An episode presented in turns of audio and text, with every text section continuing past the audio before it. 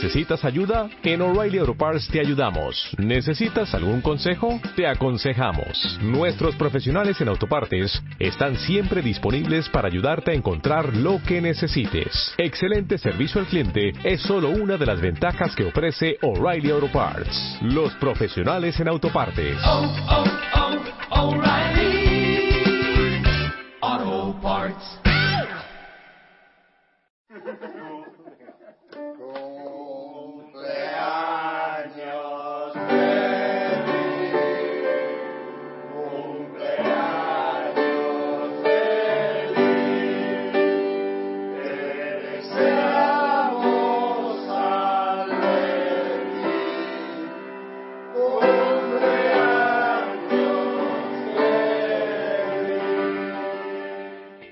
Muchas felicidades atléticos y atléticas de toda la gente, bueno, y atleti, de toda la gente de Atleti, Poca Rojo y Blanco. Y qué mejor manera de, de celebrar el 109 cumpleaños del Atleti que, que con una victoria fuera de casa contra el Valencia en Europa League y clasificándonos para esa final en Bucarest, que, que yo ya la daba por hecho y bueno, ahora ya está hecho, ya estamos en esa final y bueno, por lo menos una pequeña alegría que nos podemos llevar esta temporada, todavía nos queda jugar la final obviamente, pero, pero yo creo que hoy hemos hecho un partido acorde con como veníamos viendo el Atleti del Simeo- de Simeone y un partido muy serio, eh, ganado por los pelos también, pero bueno, ganado, eh, jugado no, no muy vistoso, pero al final el resultado que necesitábamos y que queríamos. Seguimos con la racha de victorias en, en Europa y bueno, no sé, yo creo que ahora mismo, en, en este momento, eh, pues eh, somos los más felices de, España, ¿no? Eh, la afición más feliz de España, yo creo ahora mismo, bueno, probablemente junto con la de Bilbao. Pero, eh, sí, mejor manera de, celebrar el, el 109 aniversario de nuestro club, yo creo que, que no la había, ¿no? Eh, vamos a hablar, hablar un poco más de- del partido y de todo lo que hemos visto con, con varios de los, de los habituales. Y vamos a felicitarles también, que esto es para, también para todos los atléticos. Así que, felicidades, Mojit. Eh, ¿Qué te ha parecido el partido? Sí, el partido, como has comentado tú, la intención desde el primer minuto era de contemporizar, era intentar mantener muchos jugadores detrás del balón en campo propio, mantener una buena disciplina táctica. Aquí dijimos que no era, era muy arriesgado porque el Valencia era un equipo que era muy peligroso en ataque en campo, en su propio campo.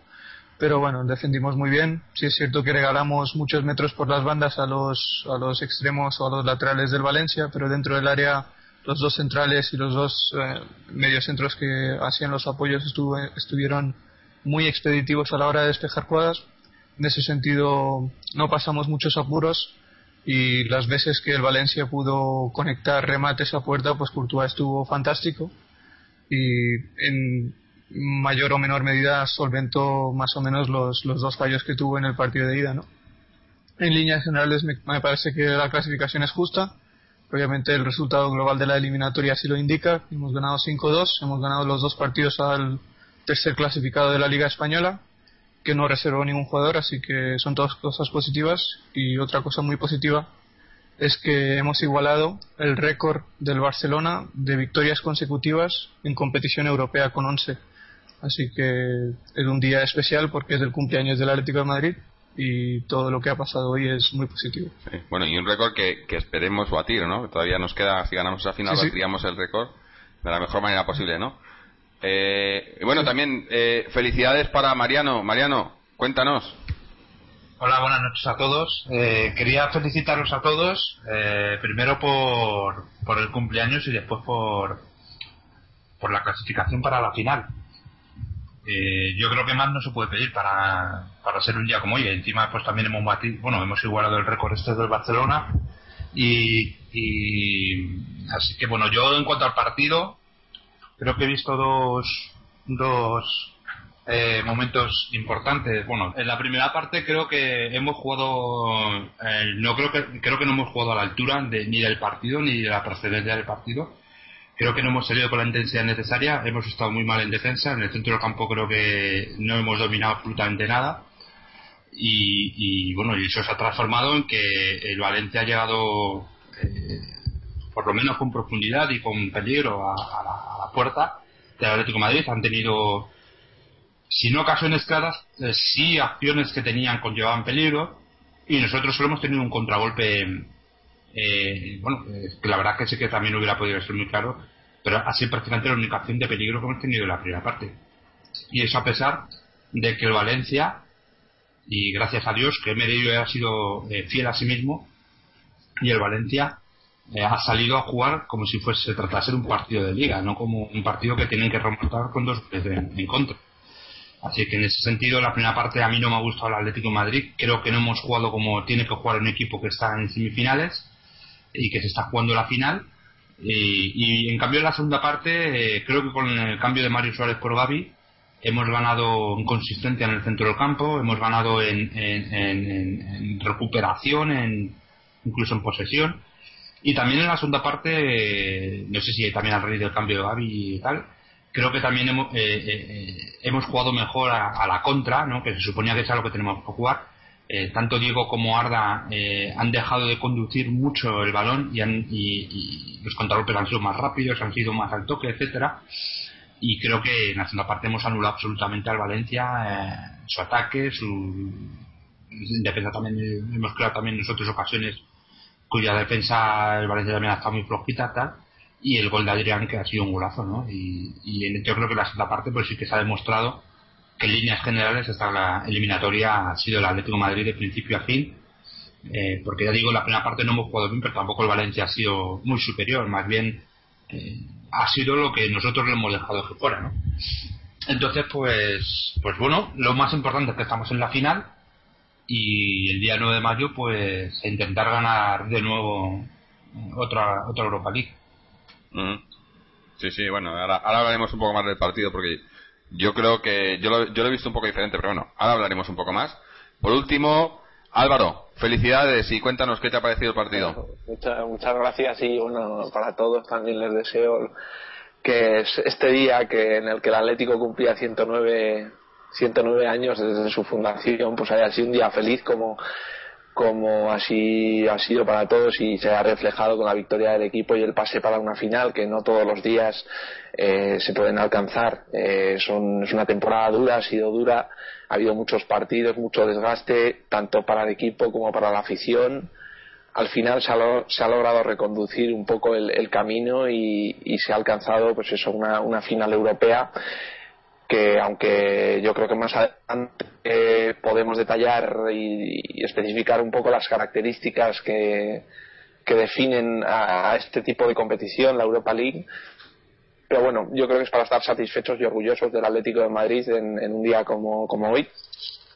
Y bueno, eh, en cuanto al partido, eh, yo discrepo un poco con Mariano. El Atlético de Madrid ha hecho lo que tenía que hacer, controlar el partido, no permitir que el, el Valencia abriera marcador, disputar el partido, mm, no venirse para atrás con el paso de los minutos. No ha entrado tampoco en juego la componente fatídica Pupas que siempre entra cuando bueno el Atlético de Madrid se juega eh, cosas importantes, siempre ha sido así, hoy no ha sido.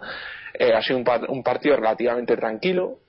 Eh, el Valencia es cierto que llegaba, pero es que si no mete, si no achucha, si no, si no embotella al Atlético, pues oye, eh, pueden hacer todo lo que quieran. Los minutos pasaban y yo creo que el partido estaba relativamente controlado, ¿eh? controlado sin balón, pero, pero controlado. El Atlético también ha podido llegar alguna vez y también lo hacía con peligro.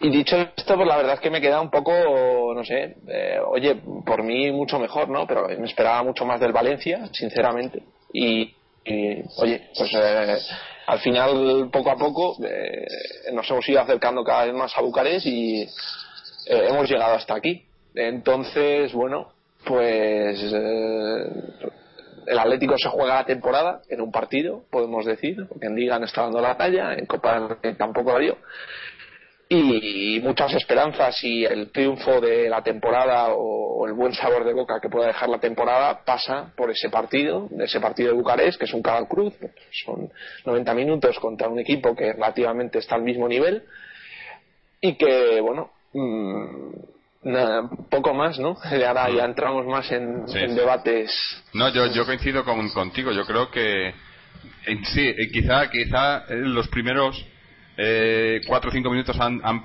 podido dar la, eh, la, la impresión de que el Atlético iba por el partido O sea, que íbamos a, a, a marcar, a, a dominar y a, y digamos, a, poner las cosas fáciles desde el principio. Pero yo creo que el Valencia ha empezado a apretar y el Atlético ahí eh, ha sabido controlar. Es una cosa que ya que vengo diciendo ya varios partidos. Como me, me, me encanta que el equipo se le vea esa seriedad, ese saber, saber lo que necesita, saber, saber cuál es su función, saber leer el partido, porque yo creo que eh, eso, es, eso es todo lo de Simeone, y saber interpretarlo y, y llevarlo a su, a su campo, ¿no? Y en ese sentido, yo creo que en la primera parte hemos dejado que el Valencia se desgastara, porque eh, el Valencia se ha desgastado en la primera parte físicamente y lo ha pagado en la segunda parte sin, sin que sin que nos llegaran a crear el verdadero peligro o sea sí han llevado la iniciativa han tenido ocasiones pero yo en ningún momento he, sufrido diciendo "Buah, aquí nos la meten no o esta o esta otra ha habido momentos pero pero en líneas generales he visto Han tenido ocasiones, ¿eh? Sí, sí. tenido Claro que las han ocasiones de gol. Sí, no, pero- Mariano, pero, pero yo he visto tranquilidad en 0-0. el, en el Atlético. Yo he visto, Sí, obviamente, Courtois nos ha salvado mucho. Courtois para mí ha sido jugador del, del, del Atleti este, este partido. Pero a pesar de ello, yo he visto Como cómo. Courtois, si el partido del Atleti, ha sido Sí. jugador del Atleti, pues ya lo dice. Pero todo. porque el partido estaba así, porque veníamos, sabíamos que iba a ser así. Y yo creo que, que, Pues eh, que no ha habido, no ha habido nervios. Yo en, otro, en otras ocasiones, ese partido, veo, veo esa situación, eh, nosotros achicando balones, el rival atacándonos. Y, y, y en otras ocasiones hemos entrado en, modo de pánico, ¿no? Y, y- achicar balones y, todo se, se- nos, se, nos cae el mundo encima y ahí es donde nos han machacado en, en- en ocasiones anteriores. Y yo creo que hoy eso lo hemos sabido llevar, sabíamos que iba a ser así, el Cholo sabía que iba a ser así y yo creo que lo, lo hemos sabido eh, controlar, ¿no? Hombre, claro que te van a Sí, quedar yo- yo- ocasiones, ¿no? Pero Yo, pues yo no estoy de acuerdo, vamos. Yo de hecho creo que eh, eh, el Valencia si se ha ido arriba porque el Atlético de Madrid le ha dejado. Y porque Sí, no, sí, claro. no hemos Sí, sí, jugado claro. bien y, y hemos presionado y, y ellos han llegado por banda y por el centro. Han llegado por los, Sí. y, y han tenido ocasiones bastante claras para marcarnos. Lo que pasa que hoy, por lo que sea, el- a mí lo que realmente me ha decepcionado, y en eso estoy de acuerdo con Álvaro, es el partido del Valencia. A mí me parece inconcebible que un equipo que pierde, que lleva dos goles, de todas formas no sé si os acordáis que yo lo dije el otro día, que a lo mejor con un 4-1 hubieran salido con otra mentalidad muy diferente a la que han salido hoy el Valencia. Yo ahora puedo entender, o eh, puedo comprender un poco eh, pues el cabreo, que, el mosqueo que pueden tener los aficionados del Valencia. El Valencia no ha salido en ningún momento a arrollar al Atlético de Madrid. Y cuando para tal, porque cuando, cuando, tampoco era cuando tampoco era yo creo que el Valencia lo que buscaba era un gol como sea no Sí, sí. no de manera descarada pero un gol un gol que, que abriera Sí, esa gol puerta y ya estando ya estando en una situación metiéndole al Atleti en una situación pues de, acoso y, de, inestabilidad en, en- en cuanto al control del juego y en, en cuanto al control de las ocasiones.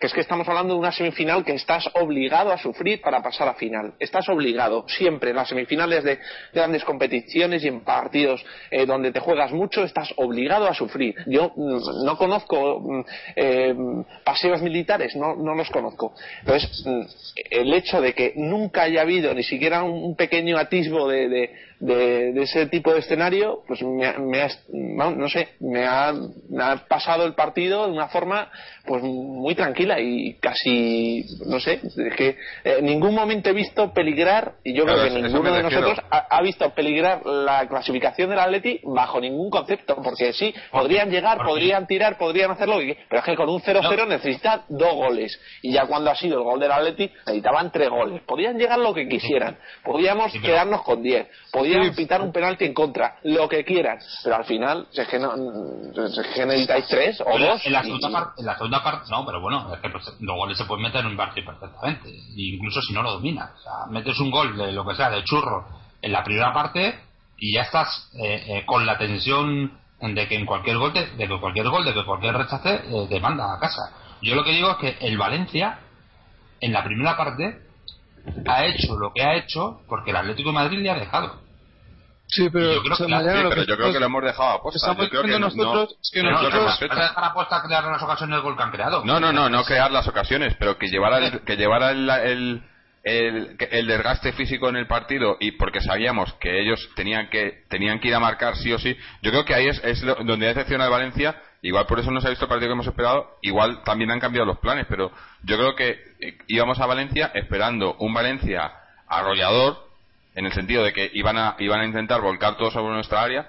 A mí, por ejemplo, me ha sorprendido el once inicial donde no me ha parecido, eh, han salido con un punta solo. Yo pensaba que iban a salir con dos Sí, delanteros. pero y- bueno, y pero, ha salido con Canales, ha salido con Sí, Jonas, sí, ha salido con, pero- con Parejo, con gente de, de- de- de segunda línea, pero pero que tienen buena técnica y tal. Eh, Lo que, lo que yo he visto que al Valencia no ha salido con ningún momento, ni con el convencimiento, eh, ni con la agresividad de ir a remontar el partido, independientemente de que luego sacas para embotellar a tu rival y tal, que, como también eh, creo que ha comentado Álvaro, que, que no ha salido así el Valencia, y es cierto, no ha salido así, pero sin salir así, tú puedes salir con una agresividad, con, con una tensión. Yo no he visto al Valencia nunca con esa tensión, ni con esa agresividad, ni con el convencimiento real de que pudieran eh, eh, remontar. Y yo creo que por eso nosotros se transmitía a, a nosotros mismos, a los espectadores, que Valencia, pues bueno, eh, tenía ocasiones y tal, y que a lo mejor incluso alguna No, metía. No se le veía. Yo creo, con- tú, imagínate, tú imagínate la situación, tienes que meter dos goles o te vienes de la ira con un 4-2. Si tú encajas un gol y se pone en 0-1, el hecho de meter tres es mucho, el, el trabajo es mucho mayor que meter dos al tran-tran. Y es lo que buscaba el Valencia. Meter dos y dejar a cero la portería. Y, no, venirse, no venirse arriba ni volverse loco desde el minuto uno porque sabían que eran 90. Y con los 90 siempre, en un rechace, como has dicho, en un córner, se pueden meter, se pueden poner a 1-0. Y con ese 1-0 ya entrar la componente, quieras o no, de- del cagón. La componente del cagón de decir, hay que, como me metan, estoy fuera. Entonces manejaban esa situación. Eh, lo que no querían, bajo ningún concepto, es recibir ese gol eh, en contra del Atlético de Madrid. Que es al final, bueno, en la segunda parte, cuando la dinámica ya era o, o morir o, o- o pasar, pues, pues bueno, pues la- lo Yo creo que es que la segunda parte el Yo- campo de se ha impuesto absolutamente. Sí, eso también. Valencia. Sí, en ese sentido estoy de acuerdo con, con Mariano en el hecho de que el cambio de Mario por Gaby nos vino muy bien porque Gaby, quieras o no, es un jugador un poco más ofensivo que Mario y presionaba un poco más arriba. Eso nos permitió ah, intentar recuperar el balón un poco más antes, un poco antes, perdón. Y como ha dicho Mariano antes también, eso hizo que en vez de solo jugar a defender, jugáramos a la contra. Y de hecho el gol del Atlético Madrid llega en una acción de contra muy bien llevada por Diego y fabulosamente finalizada por Adrián. Pero la lectura general del partido que yo hago es que, como habéis dicho y coincidís todos, es que el Atlético de Madrid quería jugar a esto, quería jugar a defender durante los primeros minutos para no encajar el gol del Valencia en- durante esa primera media hora de la que hablamos también en el último programa. Consiguieron eso. Pues hemos y es defendido cierto que durante los 15 no, yo no creo que hayamos defendido muy No, mal. Es cierto que obviamente cuando tú estás defendiendo, no, no, pero es que, si, claro, es que cuando tú estás defendiendo atrás es normal que el rival genere ocasiones, pero lo que estamos diciendo aquí todos, Álvaro, Jorge y yo, es que no generaron ninguna ocasión lo suficientemente clara como para pensar que nosotros defendimos mal o que pudimos o que No. podíamos haber llegado al descanso con un resultado peor que el que llevamos, que es el que buscábamos. Pero no en solo- la primera no so- parte nosotros no buscamos el gol, buscamos claro, llegar con 0 a 0. de gol. No, pero yo, yo más yo más que las ocasiones que sean claras o no, yo es la lectura que hago del, de, eh, del Atlético, de cómo de cómo se ha cómo se ha comportado el Atlético en esas situaciones. Yo en otros en, en, otros partidos lo he y lo hemos visto muchas veces. Eso, te, están llegando y achicas balones, eh, se tiran al suelo a por no penaltis estúpidos, eh, faltas tontas. Y yo he visto un Atlético muy serio en ese sentido, en- que sí que nos han creado ocasiones y algunas y algunas claras, pero en ningún momento he visto a, a- a ningún jugador en el Atlético perder los papeles. A eso me refiero. Yo, yo en, otras ocasiones que jugábamos a esto, muy- he, visto, y, y- y uno de los, de los ejemplos más claros de esto, el Godín, normalmente. Hoy, le- hoy, me, hoy me ha gustado en ese sentido. Normalmente, le- y le he criticado mucho desde aquí, por cómo, cómo eh, eh, digamos, no sé, no, no que pierda los papeles, pero eh, una ansia, ¿no? Por, por, por sacar los balones a, a, a costa- a cualquier coste, ¿no? Y, y que no te lleguen y que no, que no entren en el área y hacer eh, faltas estúpidas, penaltis y demás. Yo hoy lo he visto como mucho más serios e incluso habiendo fallos, hemos tenido fallos en defensa eh, defendiendo de esta manera y hemos tenido fallos, pero aún así, de- a pesar de esos fallos, eh, todos se han recompuesto perfectamente y, el último de ellos, obviamente, eh, Courtois, que, que ha salvado, ha salvado dos o tres, dos o tres goles clarísimos, yo creo, pero aún así, aún así, a eso me refiero, Pero, es a lo que íbamos, sabíamos que nos iban a crear esas ocasiones y los jugadores lo sabían y no han desesperado y al final, ha- y al final ha funcionado, ¿no? Y yo creo que, Sí. que- que era inevitable, no podíamos. Y, y- y es más, si, si hubiéramos intentado llevar más el peso del partido nosotros o, o crear más ataque, quizá eso, esos, esos, esas ocasiones de Valencia hubieran acabado en gol. Y yo creo que, que ha- eh, en- Que la- a mí me ha parecido muy serio el partido que hemos hecho, la primera parte, muy seria en ese sentido. Sabíamos que iban a venir a por nosotros, nos hemos defendido y no nos han, y no nos han metido gol, que era lo que queríamos. Y, no ha- y, y hemos, hemos pasado apuros porque sabíamos que los íbamos a pasar. Yo creo que, yo creo que mucha gente, es más, mucha gente no pensaba que fuéramos a ganar este partido. Pensaba que, que íbamos a pasar la clasificación, la, la clasificación, pero porque no íbamos a perder por más de dos goles, pero tampoco pensaban que fuéramos a ganar. Eh, mucha gente eh, daba por hecho un empate o, un, o, una, o perder por 1-0 o algo así, pero eh, ganar eh, yo creo que ha sido una sorpresa al final para muchos. Yo creo que la segunda parte sí que hemos estado muy serios. A mí me ha encantado, me ha gustado muchísimo la segunda parte del Atlético de Madrid. Creo que hemos anulado absolutamente el juego de ataque del Barcelona. Del Valencia. Y, y- perdón, del Barcelona, del Valencia. Y creo que, pero yo, la primera parte a mí no me gusta el Atlético de Madrid, independientemente de que hayamos salido a cero. Y yo creo que eh, hemos llegado a cero eh, porque el Valencia pues no ha acertado de cara al gol, ha tenido para mí creo ocasiones bastante claras para verla, dos o tres ocasiones muy claras para haber conseguido el gol. Y yo creo que que, que, eh, que, que- o sea, que no lo ha conseguido, bueno, por- porque no ha tenido acierto y pero que esas ocasiones han generado porque yo creo que les hemos dado demasiadas facilidades eh, para poder generar ese juego de ataque pero bueno, eh, pero la segunda parte evidentemente A mí, a mí me ha dado la sensación de que, de que el 4-2 de la ida ha pesado muchísimo. O sea, Sí, sí, sí, no, muy claramente. difícil de levantar.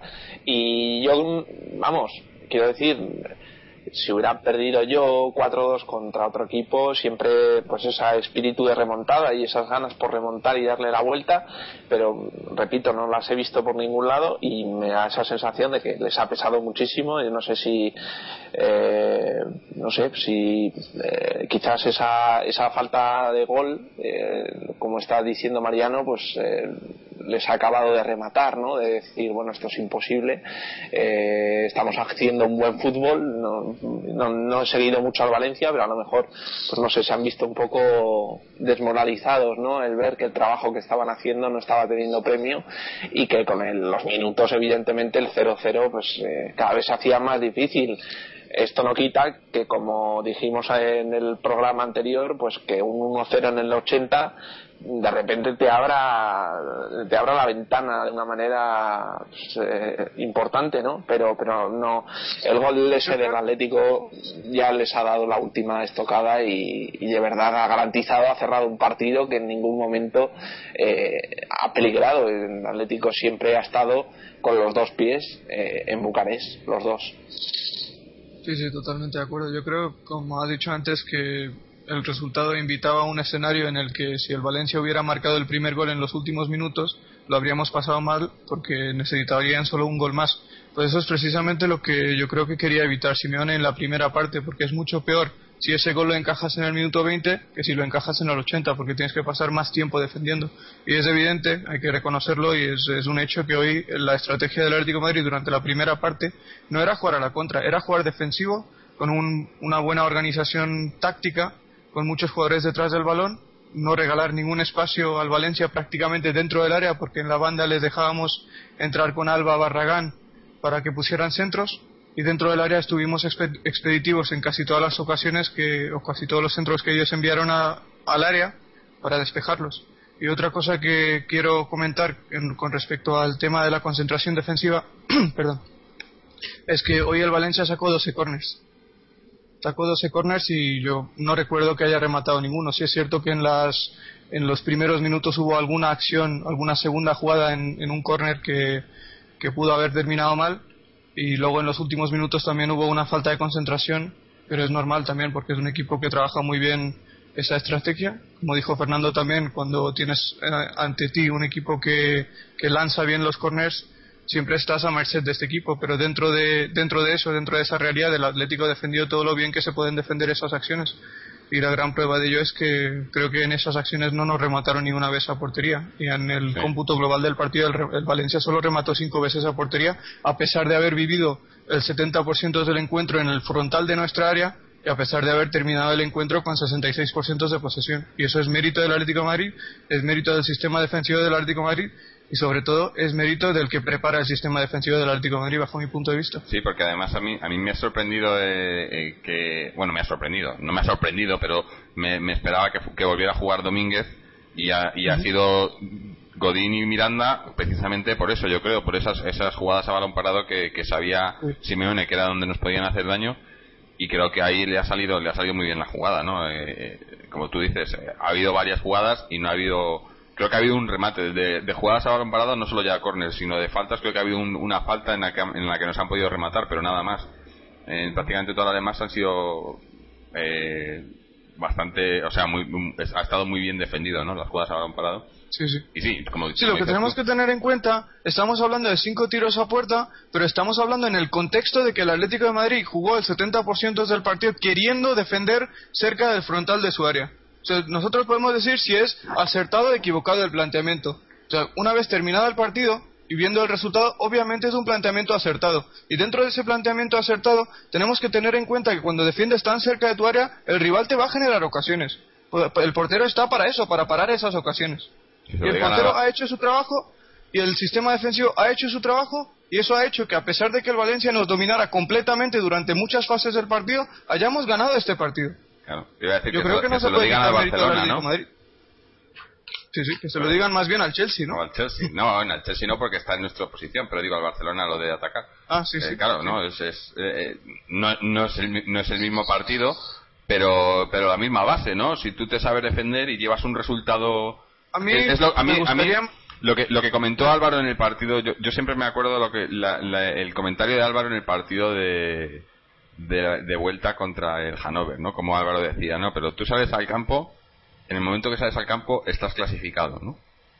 Y yo Claro. creo que, que eso, eso eh, que yo no lo había visto así, pero cuando Álvaro me, me lo hizo ver así y, y me, me- me gustó ¿no? el, el planteamiento y yo creo que es, es que es así, ¿no? Hemos salido a Valencia y a Mestalla y cuando hemos salido al campo cuando, en el pitido inicial nosotros estábamos clasificados y tienes que mantener eso- eso y, y eso y, y en vez de jugar un partido de 90 minutos son 180 minutos y ya vas ganando 4-2 Eh, entonces eh, eh, se pone la cosa muy cuesta arriba para el, para el rival ¿no? y tú sabiendo administrar eso y sabiendo controlar el partido porque pese a que ellos han llevado el, el- el juego y el balón en el primer tiempo yo creo que hemos sido nosotros los que hemos controlado el partido porque hemos sido los que hemos querido que se hiciera eso Exacto. yo lo he visto así. He visto al principio, ya digo, los primeros cinco minutos como hemos intentado, hemos tanteado un poco, ¿no? Hemos tanteado, a ver, podemos llevar el, el- a ver cómo, si se iban a dejar o si iban a, a- a ir con todo al ataque, ¿no?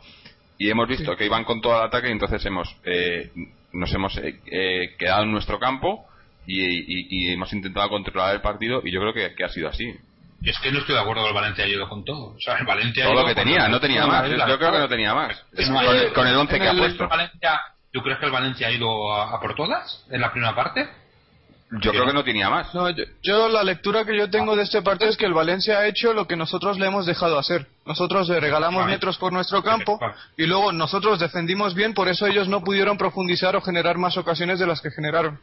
Pero sí podemos entrar en el debate de si el, el planteamiento de Miri fue correcto o no, pero yo creo que no. esto lo deberían plantear Ellos. los aficionados del Valencia y no nosotros. Claro, claro. Entonces, el planteamiento de Emery, si queremos decir cuál era el planteamiento de Emery, el planteamiento de Emery era llevar la iniciativa en el juego, porque los jugadores que puso sobre el césped era para intentar controlar la posesión. El momento en el Sí, que sí. jugadores como Parejo y Canales juegan el partido, es evidente que el entrenador del Valencia quiere dominar y quiere encerrar al Atlético de Madrid. Podemos decir que es un planteamiento bueno o malo en función de la realidad de que el Atlético ya quería que cualquier jugador, sea cual sea la alineación del Valencia, tenía el planteamiento claro de que iba a dejarse dominar por el Valencia y iba a basar sus opciones de clasificarse para la final en una buena disposición táctica y un- en una buena organización defensiva. Pero bueno, eh, esto es así como lo planteó Emery y Simeone planteó la eliminatoria de la forma que lo planteó y el que acabó ganando es el Atlético Madrid con un resultado global de 5-2 que me parece muy justo. Yo solo voy a decir un par de cosas sobre Emery, porque como tú dices, eso que lo planteen los aficionados del Valencia, aunque creo que ya se lo van a dejar de plantear, porque creo, Sí, creo que ya, ya, es sí, oficial que se ha despedido ya. A mí, yo lo que creo que mentalmente eh, eh, es, es un entrenador eh, muy cagón, o sea, y, y- y de hecho la prueba está en que todos eh, eh, todos los éxitos que ha tenido el Valencia en los años que ha tenido ha sido en partido en, en, en- en competiciones regulares de liga donde posiblemente el trabajo del entrenador a nivel táctico y, eh, pues, pues bueno pues de más de sus frutos. Yo, yo es que como tal al Valencia tampoco lo he visto mucho no puedo opinar desde ese punto de vista. Pero lo que está claro que en partidos donde tenía de- donde hay un componente emocional y un componente eh, eh, donde el entrenador eh, la influencia emocional y la, men- la mentalidad del entrenador es muy clara, pues eh, creo que, que el Valencia ha fracasado absolutamente, porque es que no creo que haya llegado ni a una final de Copa de, de- de la Liga, ni, ni, ni, ni a una final de la Copa del Rey, eh, Copa de Europa League, vamos, quiero decir, y, ni, ni ha llegado tampoco, vamos, y ha fracasado en, en- en- en la Champions. Yo no sé si, yo no sé si estabas escuchando antes de grabar. Estábamos hablando justamente de esto. Yo ahora mismo, y eso que es difícil decirlo cuando un equipo ha sido eliminado, yo ahora mismo me cambiaba por el Valencia, ¿eh? Tú a mí me dices que el Atlético eh, los cinco años que vienen va a estar en Champions, yo te lo firmo ahora mismo. Y no voy a Neptuno, no voy a ningún sitio, pero que esté en Champions. Que esté en Champions. Porque yo creo que es, es, es, es, es un, vamos, es una competición de equipos grandes, es una competición donde juegan los mejores de las ligas europeas, los mejores. Entonces, eh, si queremos crecer como equipo, de verdad, eh, pasa por ahí. Si queremos hacer lo que está haciendo ahora mismo el Atlético de Madrid, que es una de cal y tres de arena, pues oye, llegaremos a una final quemando todo, quemando 16 jugadores de principio a fin de temporada en Liga, Copa y UEFA League, para al final, si tenemos suerte, llegar a una final de UEFA League, que está muy bien y que lo estamos valorando y que estamos muy contentos. Pero no me gustaría que mi equipo se quedara ahí. Me gustaría que esta final de Europa League, eh, como hemos dicho antes, sirviera para que el Atlético se volviera a construir y, no no a partir de la glorificación de los jugadores, no a partir de decir que, que Forlán es muy bueno, que Kun Agüero es muy bueno, que todos son muy buenos, no, no, no, tiene que el Atlético de Madrid tiene que utilizar esta UEFA League para crecer y tiene que empezarse a plantear si esto es suficiente. Porque para mí no es suficiente que un equipo llegue a una final de Europa League y esté séptimo en su, en Debería su ser el mínimo exigible. Es, eso es Sí, sí, eh, inadmisible. Eso es inadmisible. Porque si analizamos la trayectoria de los equipos españoles en UEFA League, que es muy buena, porque han llegado tres de cuatro eh, a la última fase, eh, ¿por qué es muy buena? Porque van con todo a las eliminatorias, van con todo, mientras que otros equipos de grandes ligas renuncian y priorizan eh, hacia o tiran para, para casa, tiran para la Es que- liga, es que Y porque nos- ahí saben que se juega, todo se juega, se no juega otra, club ¿no? dinero, se juega al club prestigio y se juega al club pues muchos intereses, muchos y, y su afición. Se juega, pues hombre, en Europa yo creo que está mucho mejor visto el, el jugar en Champions que, que llegar más lejos en, en Europa League. Que ahora no estoy despre- desprestigiando la, la- la competición, pero, No, pero- yo creo que el Atlético de Madrid tiene que empezar a mirar hacia arriba y tiene que empezar a plantearse retos serios, retos a su altura, retos de. Champions. Porque evidentemente el Atlético de Madrid el primer año que llega a Champions no le vamos a exigir que la gane porque es imposible. Hace falta cinco eh, cinco golpazos contra el muro de la Champions antes de poder aspirar a llegar siquiera a semifinales. Hacen falta mucho, mucho recorrido para, para de verdad ver al Atlético en las mejores competiciones compet- compitiendo con los mejores equipos. Pero, pero tenemos que empezar a. Vale, esta, esta UEFA League está muy bien y, oye, la temporada, digamos que está en, en un 5, 5 y medio, 6, si quieres, antes de, de jugar esa final. Eh, pero esto no puede volverse a repetir. Lo de esta temporada no puede volver a repetir. Y el Atlético tiene que empezar a mirar hacia arriba. Y yo por eso te he dicho antes que me suena, suena mal decir cuando un equipo cae eliminado que me gustaría cambiarme por él. Pero sin embargo, esto de quedar cinco veces seguidos, cinco años jugando con los mejores en tercera posición detrás de Barça y Madrid, pues hombre, a mí eh, me da bastante envidia. Eh, me da bastante Sí, envidia. yo, sin- yo, yo sin- lo enfocaría sin- desde otro punto de vista, ¿no, Álvaro? Yo- quitar, yo, diría... sin quitar, Ah. sin quitar que, el, eh, como tú has dicho bien, el, el Valencia no le ha ganado a los grandes eh, ni al Barça, ni Madrid, ni Sevilla, ni Atlético, o si les ha ganado, bueno, ha sido un partido ocasional, pero que el Valencia saca sus puntos contra los de abajo y, y saca sus puntos de manera racanísima y jugando feísimo y, y ca- calentando a su afición y, y como tú quieras, pero al final lo saca y, eso es lo que el Atlético de Madrid eh, no ha podido. Porque eh, con respecto a los grandes tampoco se recortan diferencias también en los enfrentamientos mérito directos. Con el mérito de que le han de que le han vamos, Pero es un equipo, como tú has dicho, constante. Siempre 1-0 al, al Sí, sí, último, no, 1-0 sí, al pero- otro, 0-1 al otro, 1-2 al otro. Siempre por la mínima, pero sacando los puntos. Y al final, claro, le permiten estar tercero. Hombre, ahora se les ha complicado algo más, ¿no? Pero eh, la temporada pasada, tercero con la gorra. La anterior, tercero con la gorra. Pero es lo que comentábamos, le hemos comentado antes a micro si cerrado. quieres- Sí. Este, si, compara- si nos comparamos con el Valencia, que aquí nos hemos comparado muchas veces, y como ahora has dicho que, ah, bueno, pues en este caso te gustaría cambiarte por el Valencia, sobre todo por el hecho de que en Liga están mostrando una consistencia que nosotros no hemos mostrado en los últimos años. Pues si queremos buscar una explicación de esa situación, es porque si, sin ir más lejos, si ves esta plantilla del Valencia, hay 20 jugadores que pueden jugar habitualmente. 20 jugadores. Y el Atlético Madrid tiene 16. No sé si has puesto el ejemplo del Athletic Club, tiene 13. En el momento en el que te planteas competir de manera consistente en tres competiciones, durante un- una temporada que te va a hacer jugar 60 partidos a lo largo de 8 meses y medio o 9 meses, necesitas una plantilla profunda con unos jugadores que en un momento dado pueden, pueden jugar y ofrecer un rendimiento parecido a los teóricos titulares, que es lo que tiene Valencia. Y que es lo que no tiene el Atlético de Madrid, Athletic Club y otros equipos que, otros muchos equipos que juegan en la Liga Española, ¿no? Entonces, yo estoy de acuerdo contigo en el sentido de que nosotros deberíamos utilizar esta Europa League si es que la ganamos, o bueno, ya hemos llegado a la final, deberíamos utilizar esta temporada, lo que hemos hecho esta temporada en Europa, como base para reforzar y para intentar tener una plantilla más profunda, más competitiva, más equilibrada durante las próximas temporadas que nos permita volver a competir de una forma eficaz en Europa, hacer cosas que no hemos hecho este año en la Copa y al mismo tiempo nos permita alcanzar objetivos más altos en la Liga Española. Yo, yo no diría que, que el hecho de que el Valencia se haya eliminado hoy ante el Atlético Madrid sea positivo para ellos, no lo es, definitivamente, pero lo que deberíamos plantearnos nosotros como aficionados del Atlético de Madrid y el club como dirigentes del Atlético de Madrid es que esa circunstancia de clasificarnos dos veces para la final de la Europa League en tres años no significa que el equipo no tenga responsabilidades en la liga, que él sí las tiene.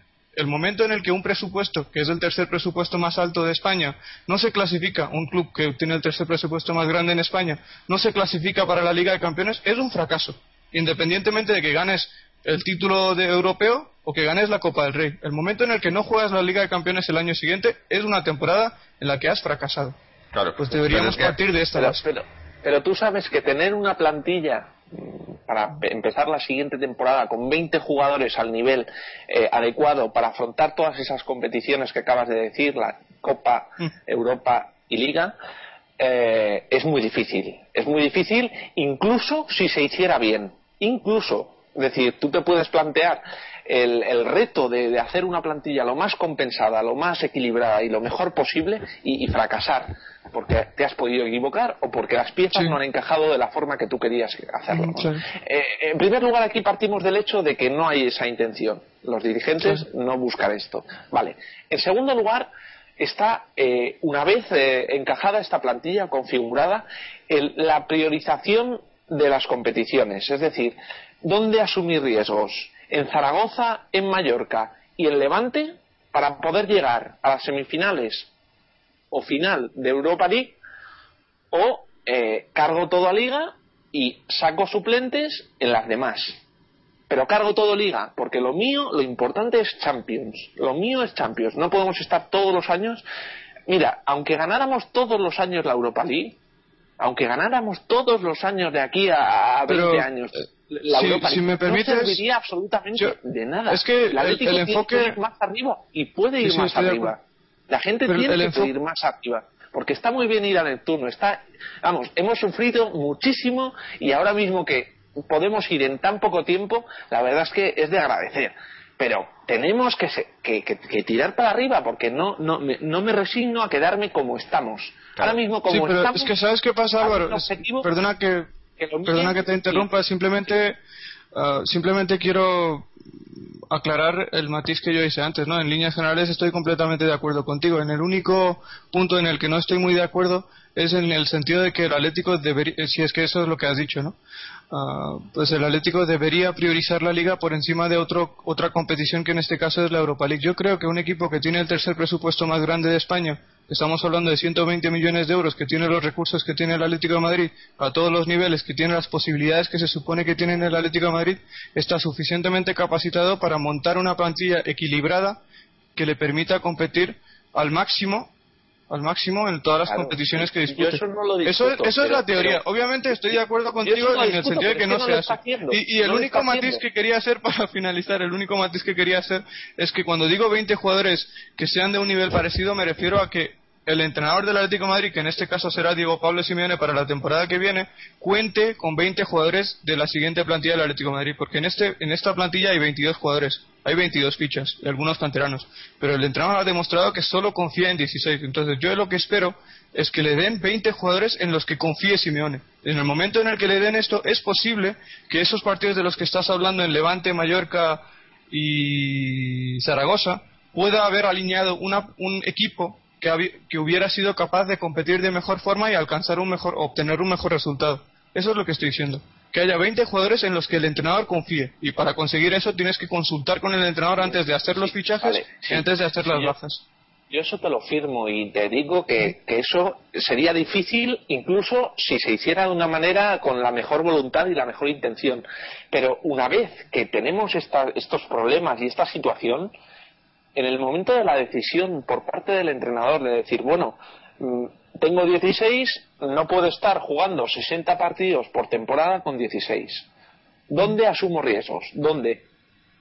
Si tú me dices que los quieres asumir Ah, pero- en liga, pero eso- yo te diré que te equivocas. Pero, Pero- eso no es función del entrenador, Pregunto, eso es función pero del club. pregunto, ¿Cómo Álvaro, no? entonces- ¿Dónde club. pones, dónde pones No, no, tus mejores piezas? No, no, no, pero ¿Dónde el club tiene que fijar los objetivos, ¿no? Los objetivos son, eh, o sea, quere- queremos que el equipo eh, gane la, la, la, eh, Europa League o queremos que el equipo acabe tercero en liga. Esos son los objetivos que se tiene que plantear el club y crear un equipo acorde para ello, con- coordinando todo con el entrenador, secretario técnico y tal. Eso es como se hacen las cosas en los clubes normales, como por ejemplo el Valencia. Pero ¿qué pasa? Que en el Atlético, si esa planificación no existe, claro, si el año que viene estamos a estas alturas o a mitad de temporada en, el- en la misma situación en la que tenemos una plantilla descompensada, en la que no hay un- una, una- una guía, en la que estamos en las competiciones que, está- que estemos en ese momento y, y no tienes otra cosa a la que agarrarte porque no te ha dado para más. Eso, eso Es falla la planificación, fallan los gol, fallan los, los las metas que te fijas al Falla, principio de falla temporada. la planificación Es que y falla, falla la todo. dirección. Claro, Y falla nosotros la ahora mismo tenemos esta Europa League porque no había nada más. Porque no, Ya, no- pero es eh, que aquí hay- no hay teníamos una otra cosa cosa que no por la que estamos- podíamos luchar. Ya, pero es que aquí hay una cosa que est- nos estamos olvidando. Y es un dato que suelo repetir siempre. Es que aquí parece, parece, por lo que ha dicho Álvaro, parece, no digo que sea así, ¿no? Pero pare- a mí me ha parecido que cuando habla de asumir riesgos en Liga, está diciendo que de alguna forma u otra Simeone ha priorizado la Europa League por encima de la Liga y no es así. No es así, porque si ves la clasificación de la Liga en los últimos 18 Estoy partidos, que. Pero, Bueno, déjame que te matice.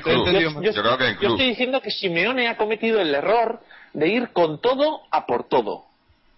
Porque no le quedaba otra pero es cuando que llegó. el error, Claro, claro. no, es que, es que me, me parece, todo, ¿sabes qué todo, pasa Álvaro? Es que no es un error, todo, no es un error porque hecho- hasta este momento, hasta este momento tiene resultados fabulosos en todo lo que ha jugado. Porque Simeone ha tenido 18 partidos de liga, o más bien el equipo ha tenido 18 partidos de liga con Simeone, en los que ahora mismo estamos hablando de una vuelta en la que el Atlético de Madrid se ha situado o está situado en el tercer puesto. Que no hay ningún equipo este año 2012, en los 18 partidos de liga que se han jugado en este año 2012, que haya sumado más puntos que el Atlético de Madrid, salvo el Real Madrid y el Barcelona. Y luego en la Europa League ha ganado los 8 partidos en los que ha dirigido al equipo. Entonces, Simeone ha hecho el planteamiento correcto y está resultando, está obteniendo resultados perfectos, en mi opinión.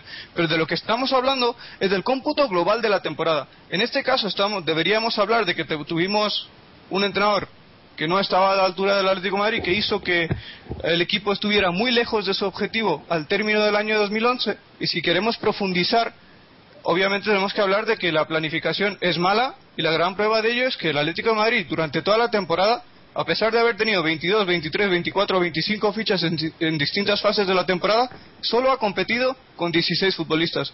Y un equipo que solo compite con 16 futbolistas no puede competir de manera consistente en tres competiciones. Es un hecho, es un hecho.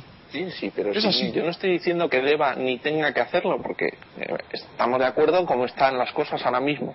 Pero te digo, yo puedo entender desafortunadamente que el Atlético no le gane al Barça. Puedo entender que no le gane al Madrid. Podría entender que no le ganara al tercero, al Valencia. Pero dejarme siete puntos con los tíos que están en descenso, eso sí que no lo Está entiendo. mal. Y por mucho, Claro. por mucho que sea tercero ahora mismo Simeone, eso no se puede permitir. No se puede permitir. Perder, pero es que no puedes eh, valorarlo por partidos en en concreto, Zaragoza, Por no estar, por no estar al nivel que había demostrado estar el Atlético de Madrid en cuanto a intensidad, guardando o guardando o, Sí, sí. o- o- o dosificando porque sabía, tenía en mente que tenía Pero- la Europa League. pero- Sin embargo, si al equipo pero- le borras completamente de la cabeza que está en Europa League y le dices, no, vas a salir ahí y vas a ganar el puto partido, porque esta es la competición que nos interesa. Olvídate No, de Europa que- League, olvídate de Europa. diciendo. Pero yo no creo Es que ahí si ves los haya- números, no, es que Álvaro, si ves los números que ha tenido el equipo con Simeone, porque parece que estamos hablando de Simeone, a pesar de esos tropiezos de los que estás hablando, el equipo es tercero en liga. Entonces, si valoras desde un punto de vista Bueno, es global, tercero, el Es resultado... tercero, es tercero en la liga ficticia esta a partir de la era No, no, no. Yo- mira, Pero- mira, pero- Álvaro, pero- desde el primer momento, desde el primer no, no, pero es que déjame aclararlo. Desde el primer momento, yo te estoy contestando cuando estás haciendo una reflexión sobre el trabajo de Simeone. Nunca te voy a decir o nunca voy a justificar la temporada en general del Atlético de Madrid en la que actualmente se encuentra séptimo. Esto es injustificable. Esto es injustificable, pero si estás valorando el trabajo de Simeone, me parece injusto que le valores negativamente por un partido y no le valores por el cómputo global de los 18 partidos que ha tenido con el equipo en liga, en los que efectivamente en este momento no hay ningún equipo, salvo el Real Madrid y el Barcelona, que haya sumado más puntos y que haya encajado menos goles que el Atlético de Madrid. Y Pero- estamos hablando de media vuelta, Claro, perdón, de una yo, creo, vuelta yo creo que el debate no es Simeone. Yo creo que el- el- lo que estás hablando, lo- a lo que se refiere Álvaro, eh, esos puntos perdidos en, en- en equipos que están ahora mismo en el descenso, yo creo que Simeone ahí no tiene nada que ver. Y no ha sido, y no ha al revés. Yo, yo creo que Simeone, eh, eh, viendo esos partidos, viendo cómo los planteó y, lo- y el equipo que sacó y los jugadores que sacó, Simeone iba igual a, a los partidos. Yo creo que ha sido la plantilla. Y, y eso viene obviamente por lo que decía antes, por la exigencia a nivel de club. Los jugadores saben que la liga no. que- es que lo, lo hemos comentado otras veces. Si la temporada pasada los mismos jugadores clasificaban en la temporada de notable y nadie decía nada, incluso desde el club probablemente pues se aprobaba eso y se decía así que la temporada había sido notable, es que este año vamos a ganar la Europa League, todavía no la hemos ganado, imaginamos, la ganamos, y va a ser una temporada de sobresaliente para el club, para los jugadores, porque han conseguido un título y eso ya eh, como que borra todo lo que han hecho mal, ¿no? Y yo creo que esa es la mentalidad que tenían y, el- y, y es lo que se permite y ese es el problema que hay en este club. Que, que permitimos eso y que, y, y que eso, que, que celebramos un ascenso en Neptuno, que, que vamos a ganar la, Euro- la Europa League y igual no entramos, si, si, imaginaos que no ganamos la Europa League y no entramos probablemente ni en Europa. Y, y- y- o ganamos entramos en Europa League gracias a ganar la Europa League y la gente tan contenta cuando en realidad sí hay que celebrar el título pero hay que seguir quejándose porque porque ha sido hemos ganado el título por circunstancias pero no porque era el objetivo de, la temporada sino porque porque no había otra cosa a la que agarrarse y porque hemos tenido la suerte de que ha venido Simeone y ha sabido reconducir al equipo vosotros os imagináis dónde estaríamos ahora con Manzano es que estaríamos eh, ahora mismo eh, con el Sporting ahí, vamos, yo, yo creo. Es que es, es, es ridículo y eso, y que, que piensen que con esto se salva la temporada, ¿no? Y yo creo que es así lo que- como se ve desde el club. Desde el club se va a salvar la temporada. Si ganamos la Europa League, ya lo veréis. Va a estar por todos lados la prensa, tal. Y una temporada muy buena del Atlético porque ha ganado la Europa League. Pero la temporada ha sido bastante mala y, y, bueno, la mitad de temporada, la primera mitad de temporada ha sido nefasta, de lo peor que se ha visto en, en- en años, ¿no? Pero claro, Sí, en ese si, sentido- si la- yo- si- si no hay yo- exigencia, si con esto vamos a, si ganamos la Europa League y ya son todos héroes, pues tampoco, ¿no? En ese sentido sí que- que coincido con en ese sentido sí que coincido con Álvaro cuando él dijo que este si es que ganamos la Europa League eso no debería servir para glorificar a los jugadores y Para vendernos a los aficionados que los objetivos se han cumplido porque no es así el momento en el que un equipo un club como el Atlético de Madrid con el presupuesto que tiene el Atlético de Madrid no se clasifica por lo menos cuarto la temporada es nefasta por más que hayas ganado la Europa League o por más que en el caso de que se produzcas hayas ganado la Copa del Rey. La- el objetivo principal debería ser entrar en Liga de Campeones. En ese sentido sí que estoy de acuerdo completamente además con lo que ha dicho Álvaro y creo que todos coincidimos con eso. Ah, Yo, yo entiendo que, eh, evidentemente, a la hora de calificar una jornada, una temporada, calificarla desde el, desde, desde el primer partido oficial hasta el último, independientemente de que a la mitad del Sí. partido, a la mitad de la temporada, pues haya venido Simeone y haya arreglado un poco las cosas. El caso es que si al final, como todo parece ser, vamos, vamos, eh, vamos evidentemente vamos a la final de, de la Europa League, veremos si la ganamos o no la ganamos, independientemente de que la ganemos o no, creo que el papel en la Europa League es, podemos decir, sobresaliente. Hemos ganado prácticamente todos los partidos, hemos dado muy buena imagen y, y- y estamos en la final. O sea, hemos competido en esta competición. En, en la liga no hemos competido y ahora, ahora en estos últimos partidos, pues puede abrirse un- una pequeña rendija para, para ver si se puede, eh, si es posible a, a lo mejor alcanzar incluso el cuarto puesto para la Champions y tal. Eh, yo, yo, yo creo que no, pero bueno, eh, hay, hay una, evidentemente matemáticamente todavía es posible, aunque hay también más equipos por delante, etcétera. Pero es evidente que eh, en la liga ha sido decepcionante eh, o, o que, o que la posición final del Atlético de Madrid va a ser decepcionante. Si más o menos todo acaba, pues como acabaremos sextos o séptimos o como acabaremos. Y evidentemente en Copa del Rey no hace falta que diga que es- ha sido nefasta. Yo entiendo que un equipo como el Atlético de Madrid, eh, eh, eh, con la historia, y ya no tanto como presupuesto, pero sobre todo por la historia y, y- y- y por la tradición y, y por la afición que tiene, pues evidentemente tiene que estar eh, compitiendo eh, en todas las competiciones, independientemente de que en la liga, pues ahora mismo haya la situación que hay. Una situación que yo vuelvo a repetir, que ha sido creada no solo por el Real Madrid Barcelona, sino que consentida por, por otros equipos, con, entre ellos el Atlético Madrid, ¿no? Consentida porque de esta manera veían justificada eh, su, su, su falta de ambición y su, medio- y, y- y su camino hacia la mediocridad. Eh, Claro, es que yo eso, esa es la que- clave. Esa, falta Sí, sí. de ambición por parte de, de, de- de todos los estamentos del club y de la prensa y de la misma afición, de todo el tema este de- del pupas y de no sé qué, todo esto lo único que ha hecho es hacer, hacer daño y, ba- y bajar el, el, el- no el rendimiento, sino la, la, la, la expectativa del equipo, ¿no? O sea, que somos un equipo ahora que hemos ganado la Europa League pero- y, y somos y, y es lo mejor, es lo más a lo que podemos aspirar. No, pero el, el hecho de participar y de competir en todos los torneos en los que estemos, yo, yo no digo que haya que apretar el botón de eliminar eh, porque no tengamos más gasolina o porque sea la última opción para as- asegurar otras, ¿no? Yo, yo lo que digo es que hay que establecer una jerarquía y un orden en las prioridades que queremos. Y es evidente, ¿quién, ¿qué club de, de Europa se plantea al inicio de temporada en septiembre ganar la Europa League? ¿Qué club? Ninguno, ninguno. Ninguno se lo plantea, todos se lo plantean, bueno, si va llegando ya lo plantearé. A Valencia cuando le, le- le- le eliminaron de Champions sí que se planteó ganar Europa League. Yo creo que fue uno de los primeros clubes que con tanto tiempo ha, ha definido este objetivo tan claro, ¿no? Pero realmente no hay clubes que vayan a por la Europa League. Eh, otros, no sé, yo creo que la mayoría se centran, insisto, en ligas o aquellos que juegan Champions, pues bueno, en hacer La alguna gesta, en hacer semifinales o eso.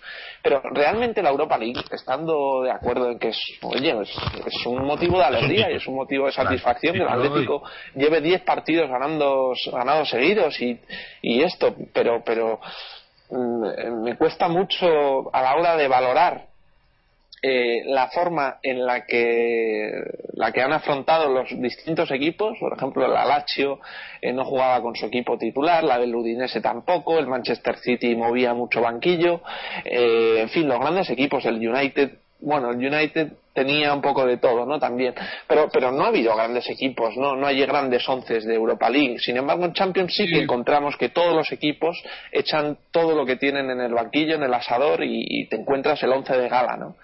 Entonces es la gran diferencia entre las dos competiciones y compararlas no tiene ningún sentido. Ahora bien, siempre para los clubes españoles pues es vista como una competición asequible, eh, larga, pero bueno, asequible eh, porque compiten yo creo con ventaja con respecto al resto, porque realmente ponen 11 el, el mismo 11 que en Liga y, se creen que, bueno, que ju- jugando 60 partidos, eh, no sé, se garantizan que, que- caiga algo, ¿no? Pero yo creo que es un error de, de priorización. Ahora mismo estamos muy contentos, estamos en final, pero yo insisto que es que la temporada en general en esta competición el comportamiento es bueno pero la el comportamiento general de- del Atlético de Madrid es, es- es de, de momento yo, yo le pongo un cinco y medio por, por esta final no, Ah, pero para mí un es cinco y Sí, simplemente, Álvaro, para reforzar el comentario que has hecho, estoy comple- es, es un hecho, ¿no? Tampoco podemos eh, debatir, porque es cierto que todos los equipos de los que has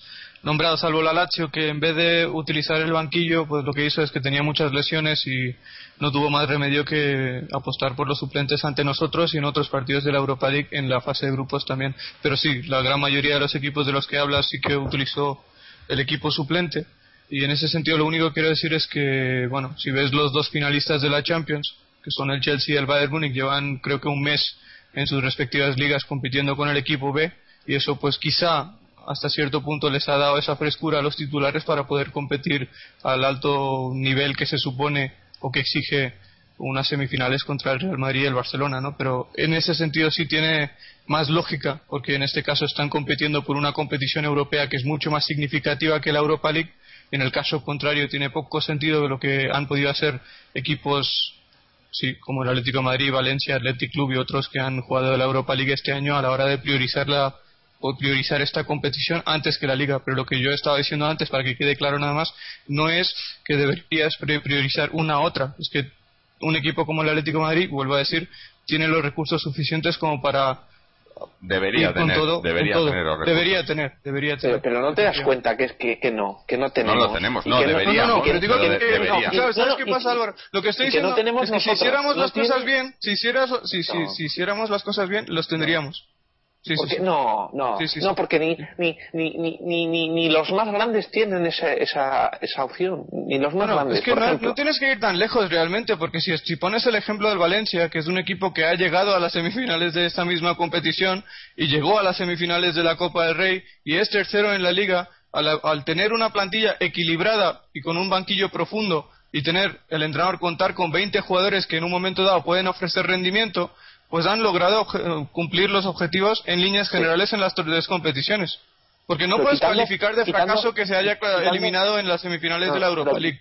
Quitando, quitando la liga, quitando la liga, el Valencia a cuántas finales ha llegado, a cuántas No, no, pero es que, semifinales ha llegado. ¿Sabes qué pasa? A Yo, yo parto A de la base que en el momento, el momento, el Ah, momento en el que te sí. clasificas para las semifinales de la Copa del Rey y te elimina el Barcelona, no puedes calificar esto de un fracaso. El momento en el que te clasificas para las semifinales de la Europa League y caes eliminado de una forma yo creo que muy clara, pero al fin y al cabo te has clasificado para las semifinales de la Europa League, que es una fase muy avanzada, no puedes cl- clasificar o calificar esa eliminación de fracaso. Estamos hablando de que el Valencia esta temporada no ha fracasado. No ha fracasado en ninguna de las tres competiciones. ¿Y por qué no ha fracasado en ninguna de las tres competiciones? Porque tenía una planificación mucho mejor que la del Atlético de Madrid. No digo buena o mala, mejor que la del Atlético de Madrid. Y esa planificación deportiva, en este caso, les ha, les ha hecho tener una plantilla mucho más profunda que la del Atlético de Madrid, que obviamente les ha permitido competir con una consistencia que nosotros no hemos tenido esta temporada. Y esa es mi opinión. Un pequeño apunte. en Este año el Valencia ha llegado lo más lejos que ha podido llegar en una competición de eliminatorias, que es las semifinales. Y fíjate cómo está la liga, curiosamente, pagando ese exceso y, y viéndose con la tercera posición, no solo con la cuarta, eh, en, en peligro. En peligro por el Bueno, acecho de peligro otros dos quedan clubes. cuatro jornadas y En están peligro. cuatro puntos por encima, ¿no?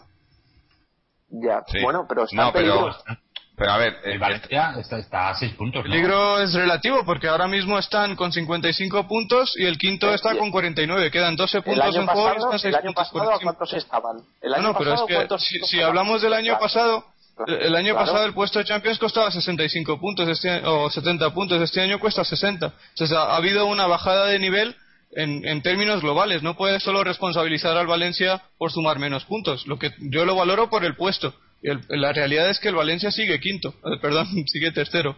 Y sigue tercero a tres puntos del Málaga contra el que va a jugar este fin de semana, creo que fuera de casa, partido difícil. Pero en líneas generales está cumpliendo todos los objetivos de la temporada. Sí es cierto que la afición del Valencia no valora el rendimiento que le ha sacado Emery al equipo porque querían ganar un título, pero eso es problema suyo.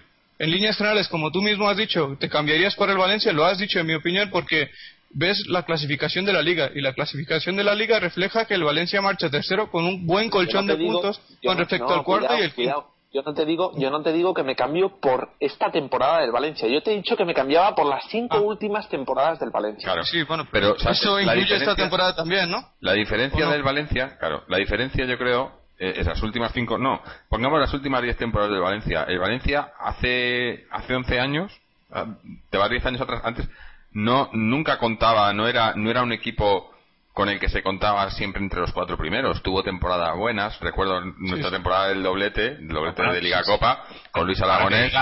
¿eh? Jorge, Jorge, En los últimos 20 años o 12 años, el Valencia ha ganado dos ligas. Sí, sí, por eso digo, digo- no, me refiero anterior, anterior a eso, me refiero al nivel de exigencia que ha sufrido, que ha- eh, cómo ha subido el nivel de exigencia, porque la afición de Mestalla no era así siempre. Pero cuando tú a un, a una- a un, a un equipo lo mantienes, eh, tienes una, un poco de planificación, no tienes que ganar títulos como ganamos nosotros en la Europa League. A lo mejor no, no necesitas ganar títulos, pero estás, estás siendo constante. Y tienes un equipo que está constantemente entre- acabando entre los cuatro primeros, entrando en, en Champions League, llegando a fases finales de Champions League. No, ganas ninguna Champions League, no ganas ningún título, no ganas la Copa, no ganas. eh, y- pero, eh, incluso ha ganado la Liga, pero bueno, ponle que no ganas, pero tienes, creas un nivel de exigencia. Y ese nivel de exigencia es a- en todos los estatutos, a nivel directiva, técnicos, afición, prensa, todos saben que ese equipo necesita, tiene que estar ahí, porque tiene que estar ahí porque, porque es donde, donde, donde pertenece ese equipo. ¿Qué pasa en el Atlético? Que ese nivel de exigencia ha ido bajando, ha ido bajando, ha ido bajando, y ahora mismo estamos en ese punto de que eso, de que ganamos la Europa League porque, porque es la única competición en la que hemos querido competir, y está todo arreglado, y ese nivel de exigencia baja, y baja y sigue bajando, y bajamos a segunda división, y el nivel de exigencia sigue, sigue estando, sigue, sigue bajando y nadie, y no pasa nada. Y ese es el problema. Y no pasa nada en ningún lado. Ni, ni, ni la afición, ni la prensa, ni la directiva. Nadie dice nada porque, porque eso Yo- es normal. La afición, bueno, parte de la afición, sí, obviamente, pero. Es evidente que, que lo del título de, como ha dicho Álvaro, eh, pues está bien ganar un título, evidentemente. Yo creo que aquí todos estamos muy ilusionados con por ganar la Europa League. sí. Pero yo, pero yo, a modo de ejemplo, yo creo que ya lo he comentado otra vez, pero mira, hoy eh, he visto el partido en un bar. eh, el partido, el bar lo hemos visto, pues mi chica, yo, el camarero que es colega nuestra, que, que ya le hemos hecho de atleta y tal, y, y otra persona más. Y ayer y antes de ayer, las semifinales de la Champions League ah, estaban absolutamente abarrotados. Aquí en Francia, que, que no es muy normal que la gente vaya a los bares a ver el fútbol. Pues estaba absolutamente abarrotado eh, los bares los dos días. Y eh, vi- volviendo aquí a casa en coche, eh, antes de entrar en el programa, yo he, podido, está- veníamos escuchando la radio, en una emisora que están echando un programa deportivo, y estaban haciendo una tertulia y el tema era el Real Madrid y el Barcelona. Eh, la eliminación del Real Madrid y Barcelona de la Copa Europa después de todo el tema que se había dado de Messi Cristiano Ronaldo. Eh, con esto quiero decir, pa- para que veáis lo relevante o lo irrelevante que es hoy en día en Europa la Europa League. Es decir, es relevante para nosotros y para otra gente, pero a nivel global es, es bastante irrelevante. Pero en ese sentido, Pero lo eh, eh, eh, eh, eh, yo solo quería decir que es evidente, evidentemente, que está fenomenal eh, ganar la Europa League y todos las queremos ganar y estamos muy ilusionados, pero que, que, que es, que es mucho más importante para establecer un proyecto de futuro, para establecer un proyecto sólido, tener una plantilla y hacer una, una, una planificación que te permita clasificarte eh, en el 90% de, la, de, cada 10 temporadas, el 9 eh, eh, a Champions League, ya solo por el tema económico. O sea, el tema económico, Sí, claro. seguramente el Barcelona, el, el Valencia habrá ganado más jugando la, la liguilla de, de Champions que jugando hasta semifinales aquí en la Europa League. Y, y tal. Y siento, y, y- y- es una lástima que estemos consiguiendo con Miguel Ángel Gil, que al por lo que estoy viendo aquí en Twitter, ha dicho hoy, en la cadena SER, le ha dicho que cambiaría la final por una plaza de Champions. A lo cual también se le podría responder que si él fuera un gestor que mirara por Hombre, La pero, tendría. pero, pero es que, pero, pero evidentemente, pero si ganan más dinero, roban más clasificando al equipo en Champions que ganando la Europa League, joder, si es que robáis más, o sea, hacer el favor de, de, de, de centraros en, en meternos en Champions, joder, ya está bien. No, y No, pero otra- es que yo, otra- yo me quedo con, con lo que ha dicho Mariano, ¿eh? lo, que, lo que iba a decir Mariano. Yo creo que lo que iba a decir es que habría que preguntarle de quién es la culpa, de que no estemos en Champions, no de que nos hayamos clasificado para la final de la Europa League. La culpa Claro. de por qué el Atlético de Madrid no aspira o tiene muy pocas opciones de aspirar por Champions este año y por qué no se clasificó para Champions el año pasado, viniendo de haber ganado la Europa League la temporada anterior y por qué en los últimos creo que son 17 años solo se ha clasificado dos veces para la Champions. No, culpa suya no es los porque él es deseos de Miguel Ángel están ahí. Eh, Obviamente aquí estamos diciendo que todos coincidimos en que habríamos cambiado esa final de la Europa League por el puesto de Champions. Pero lo que yo estoy diciendo, y yo creo que es muy lógico, es que no habría que cambiar nada. Podemos, tenemos Bueno, claro. recursos para montar una plantilla que clasifique para la final de la Europa League a la vez que esté en el tercer puesto de la liga porque otros equipos con presupuestos menores que el nuestro lo han hecho antes porque el Sevilla si te acuerdas bien ganó la ganó la UEFA en este caso y estuvo compitiendo hasta la última jornada por la liga con el Real Madrid y el Barcelona una liga que ganó el Real Madrid con el gol de Reyes Mm. Que con- y ganó la Copa del Rey aquel año también Sí, y sí, tiene sí. un presupuesto mucho menor ¿Os que el de Madrid ¿Os acordáis, que, como tú decías ahora, ha, ha recordado este Mofi, eh, que el Sevilla ha ganado dos, dos Europa League también en, en los últimos años? sí ¿Y de qué le ha servido? O sea, de, de qué le ha servido a, a nivel de equipo, porque ahora, eh, que es el Sevilla, en los últimos años, el Sevilla pues eh, está empezando otra vez su declive, ¿no? Ha tenido una generación de jugadores que fueron comprados baratos y fueron vendidos muy caros, pero eh, ahora mismo el Sevilla, pues, eh, está en una posición, bueno, ha hecho una temporada, el año pasado sí ganó la Copa del Rey, pero pero pero vamos que- lo que quiero decir es que la Europa League está muy bien para, para adornar la- las vitrinas de- del, del- del Calderón y está muy bien como pues para nosotros sobre todo para los aficionados ¿no? Sí, porque es algo en lo que competimos, Pero- y, pero, pero Sí, sí. pero, pero realmente como como hecho ver, distintivo que te- pueda marcar un cambio en, en- en- en- en la, en la dinámica de un club No. pues A ver. evidentemente el ya ha demostrado que no Yo te pongo una pregunta, os hago una pregunta. ¿Qué preferiríais? ¿Ganar la Europa League o ganarle el Derby al Madrid, por ejemplo? Por mucha gente yo creo Por que... favor. No, yo creo que mucha Por gente... favor, yo prefiero ¿eh? yo prefiero ganar la Europa League O sea, Pero yo creo que un- mucha gente preferiría ganarle un Derby al Madrid, por ejemplo. ¿O no? Es que, No, es no que eso- creo, no no sé, creo. es- no creo. sí estoy seguro de que sí ¿eh? Yo creo que sí. estoy seguro de que sí pero yo obviamente yo creo Yo que creo aquí que todos sí. preferiríamos ganar Aquí un sí, pero, pero, pero me refiero al, al, al valor real de la, ganar la Europa League. El valor real en, en términos de, de- Sí, bueno, a lo mejor lo un- para lo único que, es, que sirve a val- eh, en términos reales es para subir el, el ranking este europeo que luego te vale para ser cabeza de serie y tal, pero pero en sí la Europa Pero League eso, es un, es un claro, eso- devaluado. eso lo, di- lo- lo dices a futuro, o sea, en el sentido de que hay una temporada sin empezar, tienes un calendario, juegas contra el Madrid y luego también tienes la Europa League. Entonces tienes la opción de elegir entre sí. ganar el partido del Madrid o ganar la UEFA. O lo dices a pasado, es decir, ahora mismo estamos en final de Europa League y nos preguntas si cambiamos esta final No, no, por no. haberle ganado al Madrid. Y yo te digo que hombre, haberle ganado no, al digo, Madrid, digo hombre, la temporada que viene. Te dicen, bueno, pues eh, ya. No ahora mismo porque no, No. tenemos otra cosa. Porque, no, Yo soy de ganar un partido pues claro Nada. efectivamente Claro. Ganar un partido, partido No sé, eh, el- no el- sé. la cuestión, la cuestión es que eh, Hombre, la Europa League, esto yo creo que es, es un invento que- de la UEFA, que porque ese partido si, si ese partido si decide el golaveraje particular si decide una liga si decide algo Claro, por ejemplo, si en este partido de que hemos que- en este- séptimos o séptimos pues Claro. oye me quedo con Europa League tío bueno, pero lo- eh, el, el- yo creo que la cuestión es que el- la Europa League es una competición completamente devaluada porque primero económicamente que es, que es en lo que se fijan pri- principalmente a- apenas aporta ganar dinero pero no ganar mucho pero segundo eh, como ha dicho Mariano es que es que en ningún lado, o sea, eh, eh, solo los equipos donde se juega o los países que juegan, que la juegan y que tienen equipos que la juegan, eh, prácticamente saben saben qué es y, y, y, que se juega in- incluso. Y luego, como como ya la incluso la Champions League, para mí incluso la Champions League está tan devaluada porque, a ver, su nombre lo dice, la, la Liga de Campeones, ¿no? Que se pone, y, y, y que, que ha ganado el cuarto de una liga, ¿no? Entonces ya, eh, es todo, no, no, no se, eh, no se valora los, los logros Claro. de los equipos. Y en ese Pero, y en eso claro. tampoco se valora, como no estamos ahora mismo valorando, esa Europa League que podremos ganar, o, que, o, o la, o la que hemos ganado. La valoras yo- a, yo a- creo a que nivel de que, de que has hecho algo bien en la temporada, pero todo lo que Claro, has hecho que mal. tú date cuenta que antes ganar la UEFA significaba ganar al segundo de Inglaterra, al segundo de Italia, al segundo de Francia, al segundo de Alemania, encima cuando eh, las distancias entre los clubes eran mucho menores a nivel de presupuesto, etcétera. Evidentemente, la Europa League de hoy eh, van los, jugad- los- los- el quinto y el sexto de España.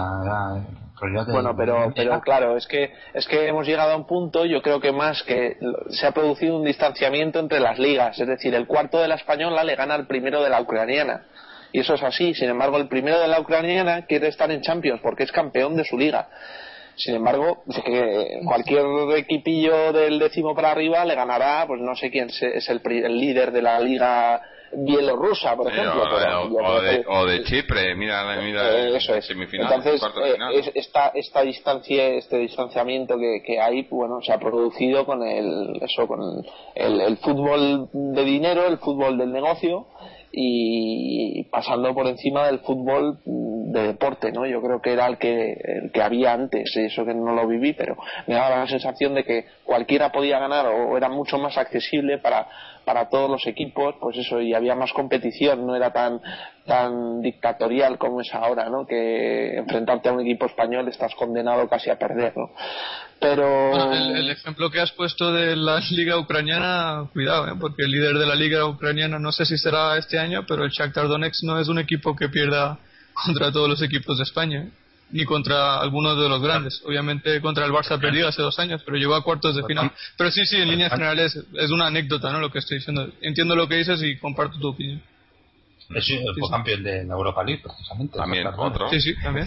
Eh, Es- fin. eso es precisamente lo que estamos Claro. diciendo aquí. Lo hemos puesto, hemos puesto el mismo lo ejemplo muchas veces, ¿no? Porque yo si, lo que- si lo que ves, si, Lo que quiero si aclarar ves, es- si ves lo que no- lo que hizo no- el Shakhtar Donetsk después de ganar la Europa League se reforzó bien y el año siguiente llegó a los cuartos de final de la Liga de Campeones y ganó su liga con 30 puntos de ventaja, No, si algo es así. que lo que está claro es que la Europa League es una buena oportunidad. Es un una trampolín si lo oportunidad. sabes no tiene, no por qué ser, no, no tiene por qué ser un éxito glorioso del que no te puedas recuperar en cinco años. No lo tiene por qué ser, en el caso del Atlético de Madrid, con más razón todavía. Tiene que utilizarla para crecer y para crecer de una manera no a base de retener a los jugadores hasta que eh, entren en un geriátrico. No porque eh, jugador por eh, tener que jugar un jugador porque por haber ganado no sé qué hace cinco años no tiene ningún sentido tiene que utilizarla para, para reforzarse y para hacer un- una verdadera estructura de club y de una idea común de juego de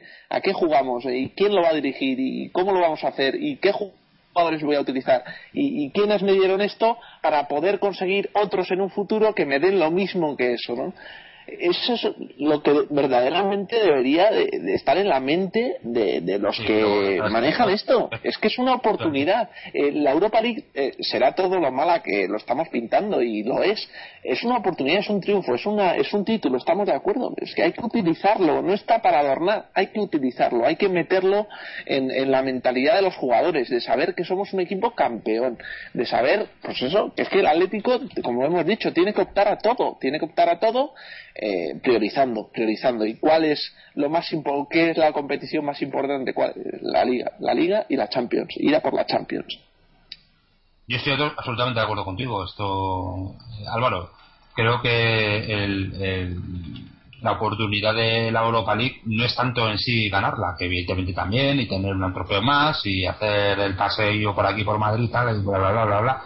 Es eh, lo que te puede eh, ofrecer a nivel de oportunidad para crecer. Es, es, eh, eh, bueno, hemos ganado un título, tienes a los jugadores más o menos enchufados. Tienes a, la, a, a un entrenador, que de tener este entrenador eh, que puede eh, empezar a, Creo que por ahí se está colando Paloma. Sí, sí, espera, ahora. Que, que es que está. eh, está por aquí Está Paloma. Paloma, ¿nos ¿no? oyes?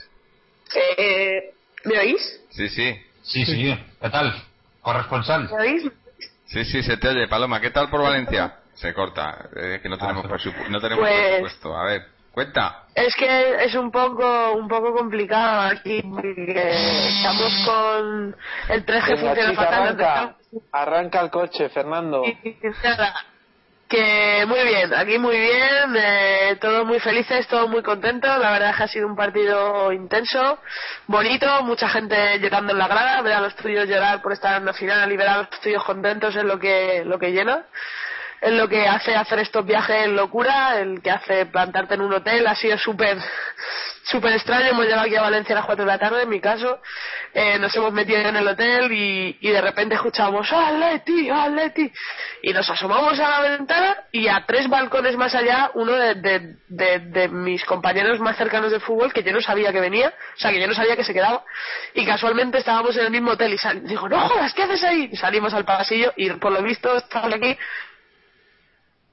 hay cuatro o cinco habitaciones en las que estamos gente conocida, casualidad, pero pero bueno, la verdad es que una jornada intensa.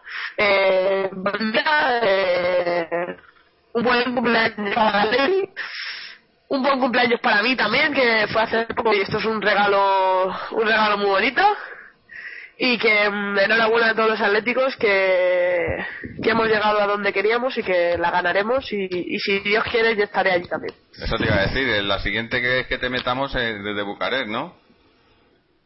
Sí, ahí a ver, va a estar jodido ya el 3G, va a ser completamente ya, aquello va a ser magia, pero pero prometo que si que si voy a Bucarest, si, si tengo posibilidades de ir tanto económicas como personales y, y ganamos esa final, yo yo me meto aquí, aunque tenga que pagar el, el oro del mundo para para, felici- para felicitaros también. Muy bien. Bueno, ¿alguien tiene Eh, que eh, preguntarle algo rápido? Que se le va a No, solo que 3G. si, que, si, que si tiene acceso a los jugadores o algo, porque como ella está medio enchufada ahí, ¿no tendrás acceso a algún jugador o algún entrena, o al entrenador o, o a Gil Marín? Yo qué sé, alguno de esos. sí, para No. nosotros. No, no, por cierto, no sé si no, no, ahora mismo, ahora mismo no tengo acceso a nada. Lo que sí, lo que sí ha hecho mucha ilusión hablando de jugadores ha sido que, bueno, nosotros nos han tenido encerrados bastante tiempo en el estadio, pero los jugadores han acabado saliendo. Eh, ha salido primero el Cholo, solo, y ha estado aplaudiéndonos un ratillo y, luego han salido los jugadores en chancletas, en, en calzoncillos, en, lo que llevábamos puesto, algunos en traje, y han salido a celebrarlo con nosotros un rato. La, la gente lo estaba pidiendo, la gente gritaba que no se iban hasta que no salieran. Y salieron y... los-? Eh, Tiago, yo, Tiago, yo sinceramente pues desde el estadio como comprenderéis mucho no se ve. Lo, sí me lo han comentado, me han dicho que ha pegado un puñetazo por ahí. Se la pira la pinza completamente. Yo no, no, no Sí, sí, entiendo se ha vuelto loco completamente. Yo Claro, lo siento mucho, pero es que, ¿qué, os esperáis de un portugués, tío? Es que son portugueses, es que son, son gente rara. Que, no sé, realmente no, no nos hemos podido dar mucha cuenta de lo de Tiago. Cuando nos hemos querido dar cuenta, es- era en el otro área nuestra. Estaba ya un jugador de Valencia en el suelo y había una roja por el aire. Mm. Creíamos todos que había petado penalti. Y nosotros, Había hostia, pitado, y lo, ha, y, lo ha, y lo ha anulado después. No Igual- era, ¿eh? Que- No, que- no, no era, pero, igual pero- se le ha ido la pinza a pero- Tiago, pero ha valido para que no pitara- para que no dieran el penalti, ¿no? También, yo creo. Ah, pero sí, la, pero no. Pues, Eh, eh, pues pero no, es que ya te digo, puede desde la, Sí, sí, a ver. Sí, sí. porque no va por, por la final. Como tenemos desde la grada minutos de sobra. nunca... Sí. Sí, perdona, digo que decía que desde la grada no, nunca te enteras de todo y siempre tienes que ver las repeticiones. Y a estas horas, pues muchas repeticiones no, no están echando aquí en Valencia y la gente estaba cabreada y, y se ha cerrado todo muy rápido aquí, los bares, los restaurantes. Sí, sí, nos habrán tratado muy bien después de, del partido. Ah. Ni, ni en Telepizza está bien, pero Telepizza lo han cerrado a las 12. no tenemos ni dónde cenar, o sea que imaginaros. Pero bueno, que... so- so- Solo una curiosidad, esto, Paloma. En el campo allí, la afición del Valencia, independientemente de que no os llamaran guapos ni nada, eh, ¿cómo se ha comportado con respecto a, a Emery? A Emery, eh, pues desde el minuto uno, o sea, en el segundo uno ha habido, o sea, nada más salir los jugadores ha habido una pequeña pañolada. Imagino que un reproche a cuantos. Pero bueno, eh, a lo largo del partido han estado animando bastante hasta el 0-1. En el momento del 0-1 ya ha habido pañoladas. Eh, respecto a Emery, no se ha dicho nada contra Emery. Yo no he escuchado ningún cántico contra Emery. Pero sí, se ha, sí ha habido pañolada blanca contra el equipo. Han pitado Pero los cambios. el... Han pitado, Eh, han pitado los cambios. Es que sinceramente es difícil saber qué pitan los cambios cuando estás en Mestalla porque la, la megafonía es muy alta. Se oye mejor desde la tele, Mestalla el campo, que desde el campo, porque la megafonía está muy muy alta. Y realmente en la megafonía lo que se escucha es el grito del, del nombre del jugador muy alto. Pero vamos, que sinceramente, Moji, eh, desde mi más sincero corazón, me la trae y mm, no me quería ni fijar en eso. Yo estaba en la semifinal de la Europa League, mi equipo estaba mm, pasando con el 0-0 o estaba ganando con el 0-1. Yo tenía, eh, ya he llorado el gol, eh, todo el mundo alrededor estábamos celebrándolo. Eh, sinceramente es que ni nos hemos dado cuenta ni nos hemos querido dar cuenta. Estábamos llegando a una final. No, no me interesa, no, en ese momento no me interesa lo que lo que quieren o no con Emery. Lo siento mucho. No, no, Pero- te simplemente por curiosidad, simplemente por curiosidad. Pues no hay, no hay manera. No, no, no ha habido no, no, ni idea. Realmente la pañolada sí porque todos lo hemos dicho. Como ganemos aquí hoy, vamos a pañolada. Y sí, la ha habido. La ha habido, pero nada en contra del entrenador en concreto, ¿eh? No... Muy bien. Bueno, pues nada. Bueno. eh, sobre todo, Nosotros mucha estábamos suerte. más Busca una pizza por ahí, algo para cenar. Que estaba...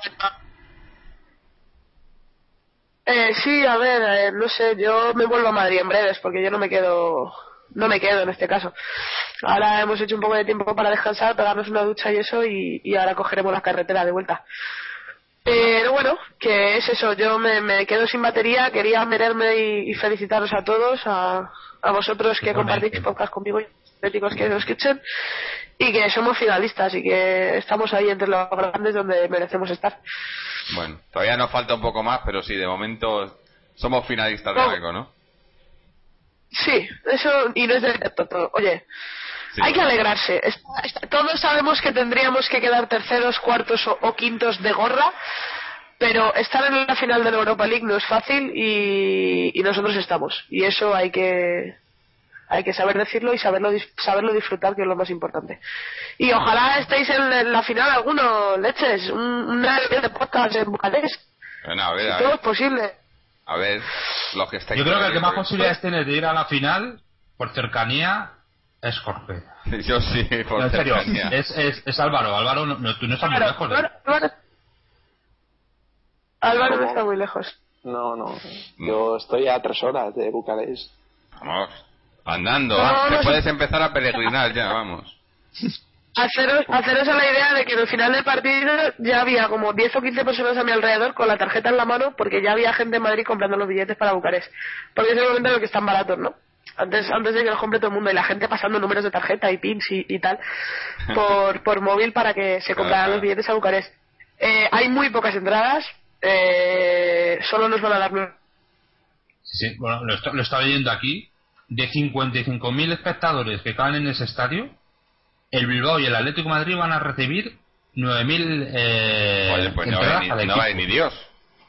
Y de 9.000 entradas, el Atlético de Madrid, 1.500, eh, un 15% de las entradas supone un total de 1.300 que han reservadas por el club para atender la demanda de diferentes colectivos que integran la entidad, exceptuando socios y abonados, peñistas y simpatizantes en general, tales como consejo de administración, patrocinadores, jugadores, cuerpo técnico del primer equipo, fútbol base, jugadores y luego 1.350 localidades. A mí me parece Va a haber un ambientazo.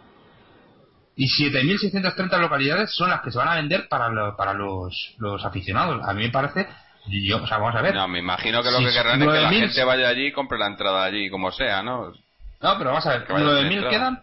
9.000 quedan para, para, para Atleti. 9.000 para el Bilbao son 18.000. O sea que hay casi 37.000 entradas Sí, para nadie. que se queda la UEFA. No, pero que se queda la UEFA. O sea, yo alucino. Pero bueno, No, o sea, se, se venden allí en. Rumanía y Claro. luego la UEFA se queda con un porcentaje. A eso me refiero, que será para que No. para gente que vaya sin entrada, para que, o sea, para que te vayas allá a la aventura, ¿no? Bueno, A es que si las entradas entrada, UEFA ¿no? llevan dos meses a la Hace, venta, hace ¿eh? dos Las años entradas era para la exactamente final. igual. Hace dos años era exactamente igual. No, el campo no sé si cabían 55.000, pero el porcentaje más o menos es- era el mismo que comentas, Mariano. De todas formas, yo que fui allí a, a Hamburgo, eh, yo la cogí pues, a través de toda la gente de, de señales que todos los que fuimos, prácticamente fuimos todos. Pero, pero realmente eh, luego allí en el estadio la podías conseguir. De hecho, Claro, había eso- sitios a eso me refiero, que, querrán- que eso es lo que pretenderán con esto, ¿no? Pero bueno, Bueno, hemos perdido. que era el Fulham, que no era el Atlético de Madrid. Sí. O sea, que no era el Bilbao, que era el Fulham el, el rival. Mm. Hemos perdido a Paloma, se le ha, se le ha caído el, el wifi, yo, pero yo bueno. quería decir quería decir un par de cosas del, a esta de Paloma de la intervención y es que bueno que la gente del Atlético de Madrid es impresionante a pesar de que nos estemos quejando de esa vejación de funciones o como queramos decir porque evidentemente claro cuando llevas tanto tiempo sin conseguir estar a la altura de lo que ha sido tu historia pues es muy difícil pedir a la gran masa que, que, se ponga en contra o que, es- que exprese su, su, su rechazo a los resultados y al propio equipo. Es muy difícil. Eh, sincera, bueno, sin ir más lejos, en Madrid eh, festejó en Cibeles el triunfo al Barcelona y eso era impensable. Eh, pasando por un descenso en nuestro caso a segunda, pasando por eh, 17 años sin estar en tercera posición, estas cosas se ven como un como un éxito, ¿no? Y en el fondo, pues también, eh, digamos, hacen el juego sin querer, pero hacen el juego al club, en el sentido de vender la mercancía en, en este caso, ¿no? Pero yo es que tampoco, yo lo entiendo, o sea, ha pasado una generación de atléticos que no han visto al Atleti tercero y para ellos, pues hombre, ganar al Madrid, digamos 13 años, pues sería un éxito, que al tercero sería un éxito y llegar a una final europea es un éxito.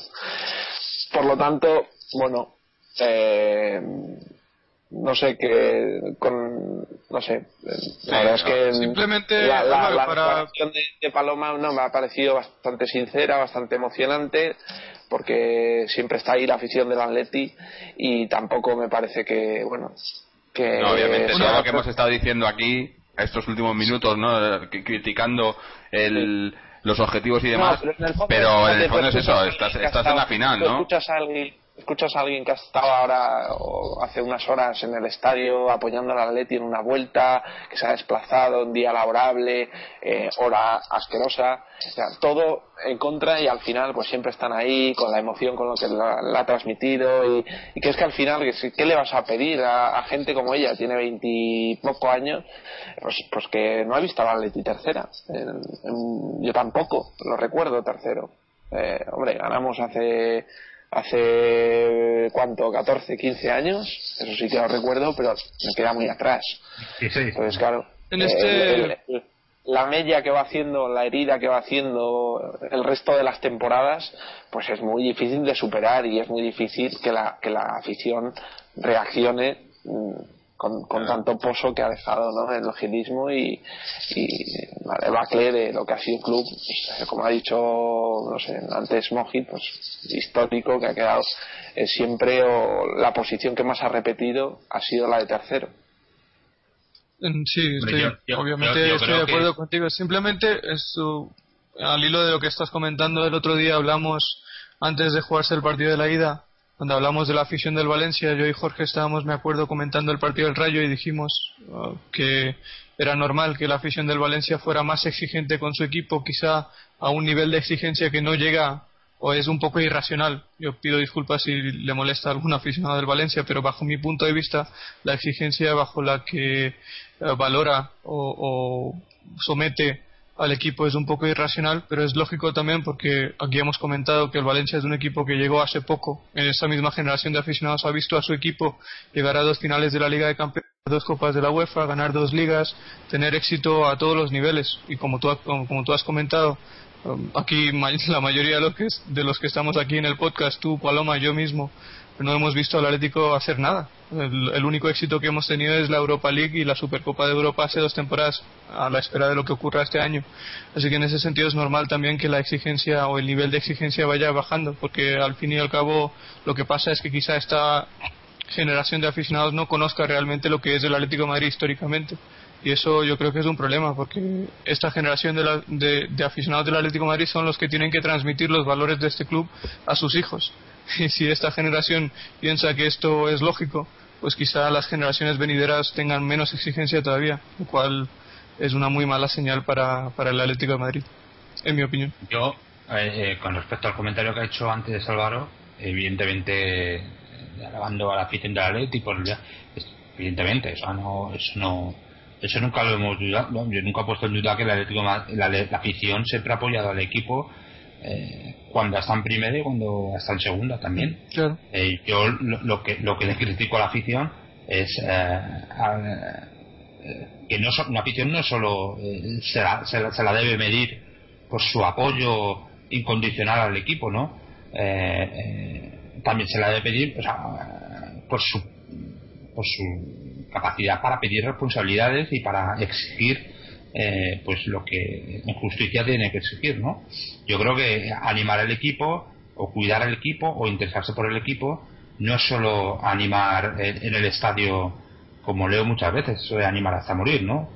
Eh, animar hasta morir, pues evidentemente te morirás y no podrás protestar. Entonces, eh, animar esto, eso de animar hasta morir, pues está muy bien, pero también hay que hay que tener otros elementos, ¿no? Para para, para, para ayudar al club. Al club no solo se le ayuda animando, también se le ayuda exigiéndole, eh, eh, estando eh, interesándose por las cuentas, exigiendo eh, información, etcétera, etcétera. Hay muchas formas también de ayudar al club. Que la gente se ha ido a sí, Valencia, evidentemente. Al hilo de, lo que Oye, comentas. Mariano. Sí, al hilo de lo que comentas, yo tengo muchos amigos ingleses y ellos tienen, o los aficionados del fútbol inglés tienen dos conceptos distintos cuando hablan de afición, ¿no? Porque ellos tienen muchos aficionados también en el mercado internacional y, bueno, en otros países que no son Inglaterra, básicamente. Y ellos separan lo que es fan con supporter. Y esa, esa es la diferencia. Cuando hablamos de fans, Uh, son gente que van al estadio a animar a su equipo durante el partido y cuando hablamos de supporters son gente normalmente que, que apoya al club, no solo al equipo. Quizá nos falte un poco de eso, ¿no? De hecho, eh, ca- casi todos los los, eh, los, los trusts estos de, de, de- de aficionados de los Football Supporters Trust y todo esto se llaman así, Football Supporters. Sí, sí. eh, Efectivamente. Sí, sí, por lo que estás comentando tú, son lo, lo que eh, está claro, lo que está claro es que Sí, sí, sí, totalmente de acuerdo. Lo que está claro es que aquí nadie ha dicho que la afición del Atlético de Madrid no anima a su equipo. Nadie ha dicho que, la- que deja No, al revés, algo es que desear a la sí, hora. sí. Todo, todo lo contrario. Eh, todo lo es contrario. lo contrario, Lo que es- estamos diciendo es que quizá deberían hacer algo más por el beneficio del club. Claro, es Porque que ese, sus ese- reacciones ese- hacia el equipo son buenas. es lo que decía Mariano. club, bueno, To- tomando, incondicional eh, se aprovecha de, de malas maneras por parte de, de quienes quieren aprovecharse de ello, ¿no? Y ese Sí, es el sí, problema. No, es que ese ánimo condicional eh, eh, es tomado como como Claro. como validación, como, Como una libertad se está de- validando, claro. sí, no, como que está validando una gestión, o sea, eh, eh, Mm. pero- pero- pero- te- te lo- no, no, esto Álvaro, es que te lo digo porque es que ellos me lo han dicho a mí en, en un consejo de, de- de accionistas, en una junta de accionistas. Cuando tú les estás apeando que porque no sé qué, no lo cuánto y tal, eh, te dicen sí, pero es que eh, la gente sigue comprando abonos y llena el estadio, lo cual quiere Claro, decir pero, que, que que están que están validando nuestra nuestra gestión. Evidentemente tú y yo sabemos que no es así, que la gente va a comprar este Gilmarín, este Cerezo o este Susun Corda, eso evidentemente. Pero es lo que te están diciendo. Y, y- y- Sí, sí, y- y, bueno, de, de- de cara a la galería o de cara a un espectador neutral, bien podría también valer eso. Yo creo que con, con la eh, categorización que ha hecho ahora mismo eh, eh, que con respecto a los, a, a- a- a los aficionados allí del fútbol inglés, yo creo que el Atlético de Madrid, eh, la afición del Atlético de Madrid, tendría que seguir siendo igual de fan, pero ser más supporter. Y eso es algo que también dijo. Bueno, yo- eh, ¿sabes? Eso, perdón, eso es algo que dijo también Vicente Calderón. Que Vicente Calderón dijo que eh, el, eh, el Atlético de Madrid, hay, eh, no sé exactamente las palabras, pero vino a decir eso. Hay mucha gente, eh, mucho aficionado que apoya la- al equipo, pero muy poco que apoya al club. Dijo algo parecido, no sé las palabras exactas, pero dijo algo parecido, en el sentido eh, que decir, muy bien, en el Atlético de Madrid efectivamente hay mucha gente que, que, viene a apoyar, que anima y todo esto, pero hay muy poca gente que realmente se preocupe de, de, de- de- de lo que es el club más allá de lo que es el resultado o el domingo y del domingo al campo. Bueno, yo, Sí, sí. yo creo que, no sé, en términos de afición, el, el, el rango de edad, por ejemplo, que podemos establecer, o el más numeroso sería de 0 a 30 años, ¿no? Más o menos, no lo sé, ¿eh? estoy hablando por hablar. Pero yo creo que son es el, esta gente que, que ya ha vivido un, eh, una etapa que, bueno, pues, creo que es una liga, dos Copas del Rey y dos Europa League, ¿no? No sé, no sé. En, en 25 30 años hacia atrás, el Atlético de Madrid, la verdad es que ha defraudado a su, a su propia historia. Eso es lo que yo creo. Y ahora bien, es- este, este rango, esta, esta, esta gente, este grupo de gente, yo creo que es, es la más activa, la que más puede influenciar la marcha de un club, la, más, la que más tiene, o la más enérgica, ¿no? Entonces, yo creo que se ha juntado que el- los que tiran siempre un poco del carro y mueven lo que es la masa social en general, que son, yo no sé, los, los más jóvenes, yo, yo creo que que se han, se han acomodado o se han, bueno, ¿no? Se han acomodado, ¿no? Han visto el, el, el resultado de su equipo en estos años y, y lo han identificado pues de una manera eh, objetiva. Es decir, el Atlético de Madrid aspirar a títulos, pues no, pocos. Y cuando se consiguen, pues esto es una locura. Entonces, claro, eh, esa exigencia que yo creo que el motor que mueve un poquito, no sé, el- el- el estado anímico del club, no sé cómo decirlo, pero, pero no sé, yo identifico que hay un grupo de gente sin la que los clubes de fútbol es imposible que, que- subsistan y que bueno que, que se compren periódicos y o sea el, el- el- el grupo joven no el núcleo joven. Ese núcleo joven ahora mismo en el Atlético está muy por debajo de lo que es la exigencia en general del club Atlético de Madrid. Y yo creo que lo que lo que le está pasando que, que- que los que más pueden mover lo que lo que los que más pueden movilizarse y los que más pueden contagiar de una idea de un de un Sí, pero no sé de, una forma de ver tienes- las cosas yo creo que están eh, completamente eh, bajo la, la- bajo el paraguas de- del gilismo que es lo que ha sido en los es- últimos es que- 30 años Claro, es que es eso, estás hablando de esa generación que, que, que ha- han crecido bajo esto. Entonces, eh, Claro. por mucho que les podamos pedir desde aquí que se les pueda. Son gente que no lo han conocido. Lo, conocen por, lo, y- por lo que les claro. dicen, por lo que ven en, en vídeos y demás, o por lo que leen, pero no han conocido a un Atlético que, que esté constantemente peleando entre los tres primeros de la liga. Entonces, eh, es, es muy difícil y, y- y es un equipo que ha, o sea, es un, un grupo de gente o, o de aficionados o la, eh, la gran mayoría de aficionados son gente que, que, que, que lo que es, es lo que lo que han vivido y lo que les han vendido y, y- y por mucho que, que se les intente informar es, es la realidad que la, eh, la realidad del Atlético por mucho que nos duela ahora es eso ahora mismo el Atlético es un equipo eh, del montón eh, del montón de a- por arriba pero del montón y entonces eh, esta gente eh, por desgracia no han vivido nada mejor y claro, obviamente, No, llegamos a las hay- finales y, y hay que celebrarlas, como que se celebraría cualquier otra final No. en cualquier otra ocasión. Pero, Jorge, yo, dime, yo diría que las finales en cualquier caso habría que celebrarlas. siempre, Sí, obviamente. Sí, yo creo que sí. Sí, entonces aquí el, el debate que estamos manteniendo, eh, y yo creo que yo estoy en buena posición para, para entrar en ese debate, porque yo, como sabéis, no he visto a mi equipo ser eh, tercero en liga, no he visto a mi equipo ganarle al Madrid. Pues yo llevo siendo aficionado de este equipo 10 10 años y no he visto todo esto. Pero yo sé, yo sé que mi equipo ganó nueve ligas. Yo sé que en la década de los 70 el, el Atlético de Madrid fue el equipo creo que más ligas ganó en España. Ganó cuatro Sí. ligas creo en los 70 y tres Copas Claro, del Rey, llegó sí, a una sí. final de la Champions. Y Estamos hablando, pero bueno, esto yo puedo entender, como está diciendo Álvaro, que la afición no conozca esto porque, bueno, pues por ciertas circunstancias a esa afición joven no le interesa conocer la historia de su club, lo cual hace que de alguna forma perdamos la identidad. Pero bueno, partiendo de esta base, partiendo de esta base, hay que ser racionales.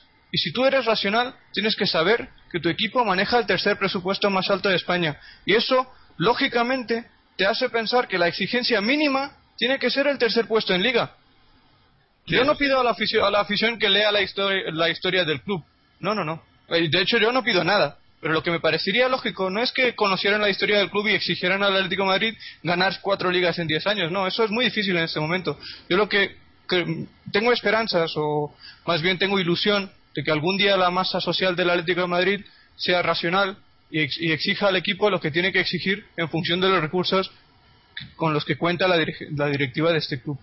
Y eso es lo que yo creo que una Sí, afición obviamente, buena viendo, viendo cómo, cómo eh, ahora mismo es, es difícil, muy difícil, pero se está trabajando para Sí, ello, que, que esta gente deje el club, que, los, eh, que, que, que se libere al club, eh, pese a todo el trabajo que se está haciendo por parte de señales y demás, ya que ahora mismo es lo que tenemos, que mucha gente es, la respuesta que tiene a todo, ¿no? No, es que claro, si los tribunales le han dado la razón o le han dado el club, no podemos hacer nada. Pues no es cierto.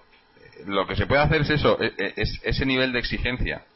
Si tanto sacan al aire que somos el tercer presupuesto, que nos hemos gastado tanto, que, que el cerezo dice que yo es que pongo tanto en mi bolsillo y tal, coño, pues aprovecha tu inversión y, se, y, y saca el rendimiento que debería de sacarle a esa inversión, ¿no? Porque lo tienen como un negocio, pero es que encima es un negocio mal llevado, porque lo que no se dan cuenta Sí. es que bien llevado generarían, obviamente, eh, sacan muchísimo dinero de aquí y, y tienen mucha ganancia, si no, no estarían aquí en, en, en comisiones y demás, pero no se dan cuenta que, que ges- gestionándolo bien deportivamente harían más dinero todavía. Bueno, es lo que pero decías tú antes, Álvaro. Llevarlo O bien no, exige- o no. exige- Yo eso, no, yo eso no, yo, yo- Ah, no, no, yo no, me refiero encima, aparte de, de las comisiones que se llevan, obviamente. pero no, pero- lle- lle- llevar un club así. bien exige trabajo. Y estos tíos, Eso sabiendo, sí. como ha dicho Mariano, que van a tener 50.000 abonos temporada a temporada, pase lo que pase, están muy cómodos. Están muy Sí, cómodos haciendo sí, sí, el sí, mismo trabajo totalmente. de mierda y, y teniendo los mismos beneficios o más, porque a- ahora mismo estamos con un estadio eh, abierto eh, de tripas que no sabemos muy bien qué es lo que va a suceder, pero que hay un montón de intereses y un montón de dinero. Y estos tíos, pues eso, eh, pintando mucho.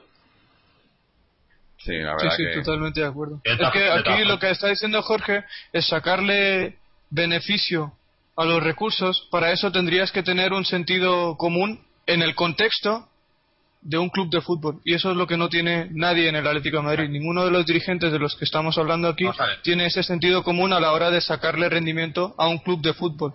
Y eso Ahora, obviamente hace que Ahora- no puedan manejar bien los recursos y a partir de ahí es lo que dice Álvaro que no necesitan hacerlo mejor porque pase lo que pase sea cual sea la clasificación del equipo al final de una temporada el año siguiente tienen garantizados los 50.000 50.000 abonos o abonados de los que de los que estamos hablando ¿no? Pero- y no solo eso, vamos a ver. El, el, el problema que cuando se quiere hacer, como vosotros comentáis, con muy buena, con, una lógica aplastante, ¿no? Eh, o, cualquiera de nosotros podría pensar una lógica aplastante de que si, si esta gente hiciera bien su trabajo y, llevase al Atlético de Madrid a lo más alto deportivamente, pues ellos podrían ver eh, sus inversiones o lo que fuera, podrían ganar más dinero.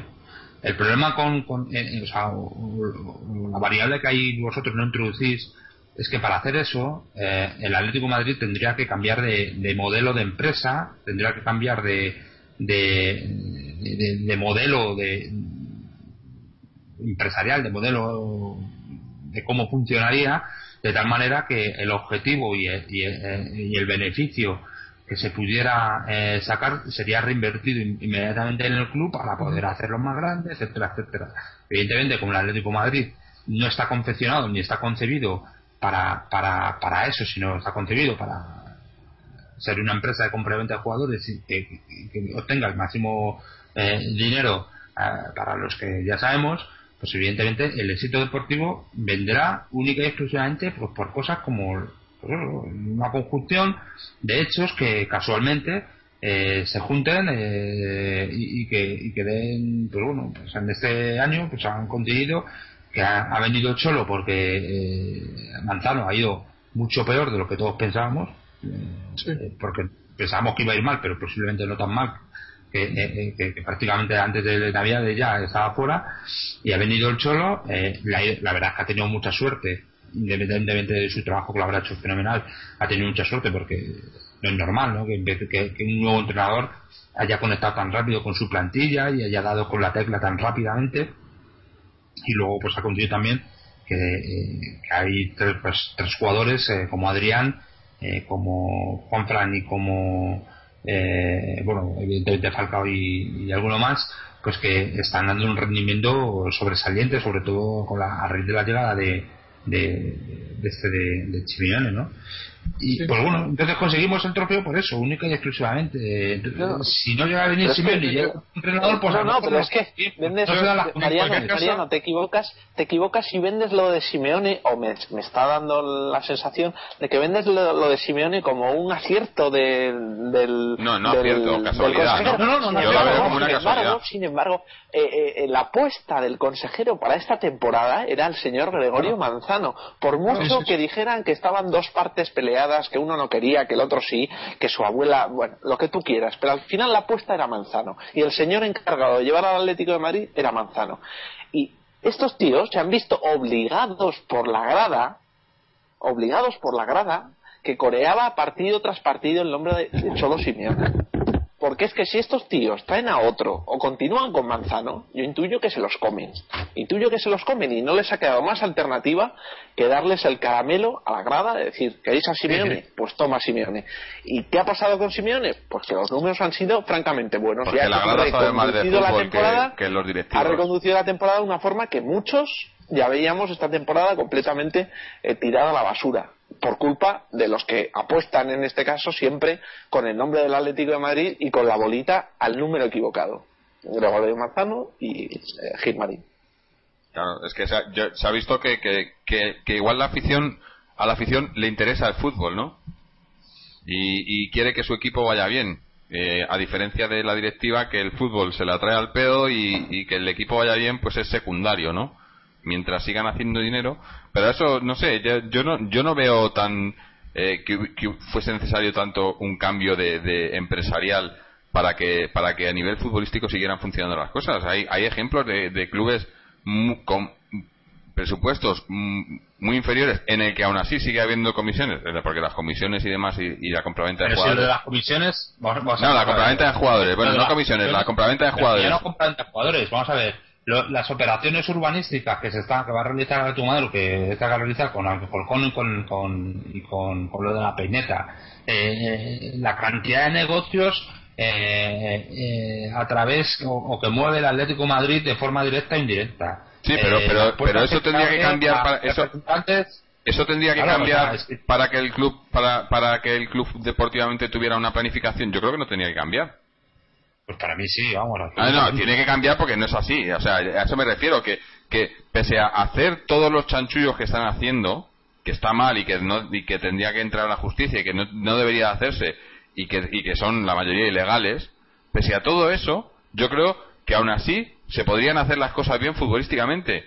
Y además, si lo hicieran así, incluso mucha gente como nosotros, no, no digo que nosotros no, no nos quejáramos, porque nos seguiríamos quejando de que han- se han hecho el club de manera ilegal y están haciendo eh, del club su propio negocio, pero, aún as- pero con eso conseguirían que mucha gente no, no, no criticara porque no tendría motivos en, la- en, el, en el plano deportivo. Yo creo que es que es, es, es, no sé, eh, lo veo tan, tan, tan ridículo, ¿no? Pero bueno, allá ellos, ¿no? Es que, es que el, el- la, eh, eh, la prepara- o sea, la- el equipo de fútbol que nosotros vemos ahora mismo es consecuencia directa de, de su concepción del Atlético de Madrid como, como empresa. Es, es así, o sea, Claro. es que no se puede desligar. Y esta gente, y, y- pero luego pasaba, y pasaba con, con, con, con Gil Padre. Esta gente, eh, pues, eh, genera un equipo, en, eh, o una, genera una plantilla en función de, de una serie de condicionantes en la- y, y una serie de, de- de requisitos, de requisitos en los cuales posiblemente la necesidad deportiva pues no sea ni la primera ni la segunda ni la tercera en, en- en importancia. A partir de ahí, eh, si suena la flauta, pues suena. Y este año sonó y hace dos años sonó. Y, y- y ya está. Y es que no, no hay que darle más vuelta.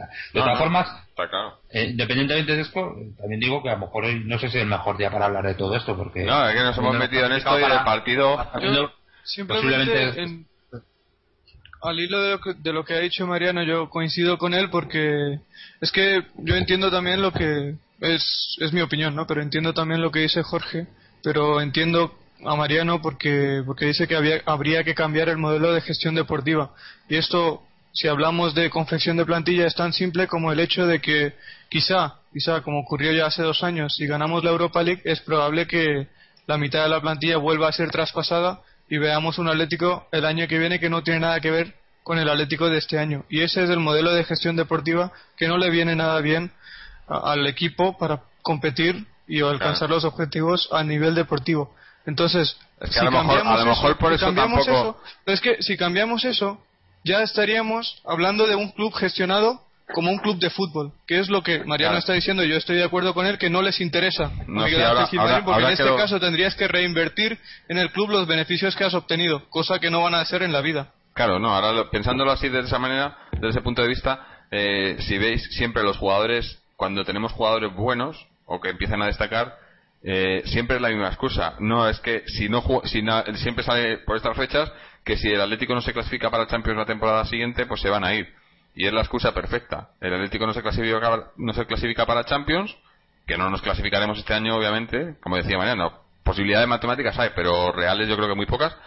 Entonces, ¿qué pasa? Que el año que viene pues se irá, se irá, eh, se irá Falcao, se irá Adrián, eh, se irá, eh, bueno, Diego no, no, no, no, le hará- no harán la, no ejercerá ninguna, no, creo que no tiene opción de compra, o sea que no hará ninguna oferta por Diego y demás, porque no se entra en Champions. Entonces, lo de no entrar en Champions, a, a Gilmarín le viene bien, ¿no? Yo creo. Más que el, el, el dinero que pueda entrar por, por la, por Champions League en sí, que, que, que, que entra bastante dinero en el, cualquier club que juegue en Champions League, eh, gana bastante dinero, ganan más dinero vendiendo con la excusa de no entrar en Champions, ¿no? Sí, sí, puede ser. Yo Sí, he yo- yo oído lo que- yo- a Gilmarín me en- gustaría en, ver- una, en una junta de accionistas para gloriarse de no pagar primas porque no nos hemos clasificado para Europa. Bueno, no pagar primas a los jugadores, porque la suya sí que se las lleva, ¿no? El tipo, no, de verdad. efectivamente. O sea, y eso, y eso, y eso lo digo yo y lo han oído otra gente. Sí, sí. Y es que, o sea, claro, cuando empiezas a oír cosas Oye, así, pero, pues pero, pero, pero todo esto no lo grabáis en, en un audio, en un vídeo, en algo. no, no, no nos dejan. No te deja. ¿No? Pero ¿quién, ¿quién te impide a ti entrar con un iPhone y ponerlo a grabar? Es ilegal. Hombre, es ilegal eso. Tú no puedes, eh, vamos a ver, para, para poder grabar una cosa de esas tienes que pedir permiso por escrito, por un horario a la, Ya, a la- sí, claro, ya. de Administración. Bueno, tú filtras, Y- no, no, tú tú- tú- filtras tú- tú eso, lo que me estás- Mariano, tú filtras eso y nadie se entera quién ha sido, ni, ni, ni, y, y, vamos, lo deja, lo retrata, pero vamos, con esa cara torcida que tiene, de una manera espectacular. Si todo esto sale de su voz y se, y se escucha, eh, es que este año no tal, porque no hemos pagado primas a, los jugadores. Ah, pero bueno, eso, eso lo dijo también en un programa de radio, ¿eh? O sea, al poco de, a los dos días o los tres días, eh, no, pues este año eh, no hemos pagado primas y tal, eh, tenemos menos hemos tenido menos gastos porque no hemos pagado primas y tal, eh, pero o sea, el, el tema no es que lo diga, es como lo dice y, y, y verle, pues prácticamente se van a gloriar de eso. claro. Bueno, que, que, que nos hemos salido de- del partido y apenas hemos hablado de él. No sé si queréis hacer algún, hablar algo más del partido, porque es que llevamos ya eh, casi dos horas de Sí, bueno, programa. si, si queréis podemos hablar de- de- del tema de, de, de Tiago. Yo no sé, es que ha sido una jugada sí. clarísima. No sé si ha sido penalti o no. No era. O sea, penalti no era penalti, no era, pero- y, él, ha ido quejándose al, al, al, al quinto árbitro, ya no sé cuántos árbitros hay, esos que están detrás de la portería, se ha ido quejando a eh, Tiago de que, de que el, el que le ha dado con la mano ha sido, creo que era Jonás, no, no, no recuerdo. el jugador Tino- Tino Costa, Tino, Tino Tino Costa. Costa. Y, y se ha ido quejando, y, y obviamente eh, estaba... Eh, eh, se ha pasado, ¿no? En la manera en la que se ha quejado, yo creo que ha ido ya y, y ahí han entrado en la- eh, como en, en la provocación los jugadores de Valencia y luego pues se le ha ido la olla. Tampoco, tampoco te digo, tampoco he visto eh, que le haya ido a dar un puñetazo o, o- o que haya ido a buscar bronca como ha ido Soldado, ¿no? Yo creo que se deberían de haber expulsado a los dos, pero bueno. El caso yo creo que, que el árbitro iba a pitar penalti, iba a- es más, ha señalado el punto de penalti hasta que ha ido a hablar con el, con el otro árbitro, ha habido toda la, refu- la trifulca este y demás, y luego no lo ha pitado. No entiendo, no es la primera vez que yo recuerde que El un problema- árbitro no pita El algo problema que es ya ha que pitado. el, el quinto árbitro que se queda detrás de la portería lo que tenía que haber hecho es no dejar seguir la jugada, sino pitar mano de Tino Costa. Y si hubiera pitado mano de Tino Costa, se habría acabado la polémica. Y no habría ocurrido la trifulca de la que estamos hablando y probablemente Tiago no habría sido expulsado. Porque el momento... No, tú no puedes dar eh, ley de la ventaja en esa jugada. No, es no, imposible. claro. Entonces, en, el en momento en el que hay de mano de penalti, Tino si Costa- acaba en gol, das, yo- das yo- ley de la ventaja, pero si no, no hay ley de la ventaja. Claro, claro, es que es una acción donde el atacante toca el balón con la mano en el área del rival. Así que no puedes dar ley de la ventaja en esto por mucho que el rival haya recuperado el balón. Partimos de la base de que el árbitro lo vio. Digo, el quinto árbitro lo vio porque por eso al final no se pitó penalti. Y lo que tenía que haber hecho es desde un primer momento, en el momento en el que vio la mano de Dino Costa, pitar falta a favor del Atlético de Madrid. Y si hubiera hecho esto, quizá habríamos evitado la bronca, la, la trifulca y la expulsión de Tiago. Pero obviamente con eso no estoy justificando lo que hizo Tiago, porque es injustificable totalmente. Mm. Eh, la reacción de Tiago es, es, es completamente injustificable y más teniendo en cuenta que nosotros teníamos tres goles o dos goles de ventaja todavía en la eliminatoria. Y es- hacer ese tipo de reacción es peligroso porque si el árbitro hubiese equivocado y hubiese pitado penalti, eso te quita un gol y un jugador. Si Tiago debió haber reaccionado con una madurez que tiene, pero que no demostró en, en esa acción. Mm. Digo que tiene porque es un jugador que ha ganado ligas con el Lyon y ha estado con el Chelsea compitiendo por la Champions. Es un jugador que ha jugado en Europa casi toda su vida. Tiene Sí. 31 años. Pero Una por, por experiencia otro lado, dilatada. por otro lado, el, el, el arbitraje a mí me ha parecido de los mejores arbitrajes que he visto en años, ¿eh? Sobre Sí. todo eh, cuando eh, veníamos, hombre, este partido ya no tanto, ¿no? Porque después de- del, del 4-2, ¿no? Pero el, el primer partido, ¿no? Con la polémica de- del, del partido de hace dos años y demás. Pero yo del, el arbitraje que he visto hoy me ha parecido perfecto. El tipo ha dejado seguir el juego cuando tenía que dejarlo seguir. Eh, ha habido varios piscinazos también, ha, ha habido mucho, mucha. Pero bueno, no, eh, Que quede claro que yo estoy hablando de un error del quinto Sí, árbitro. sí, no a del eso me refiero, no ha sido error. y lo que más a su favor es eso, que, que, que había pitado el penalti eh, viendo lo que le habían hecho sus, sus, sus asistentes y luego lo, ha- lo ha- y luego lo ha cancelado porque se ha dado cuenta que, que no era así, ¿no? Y, y muy pocos árbitros hacen eso. Un árbitro normalmente, muchas veces por, por orgullo, ¿eh? han pitado algo y no van a dar, no van a, a cambiar, ¿no?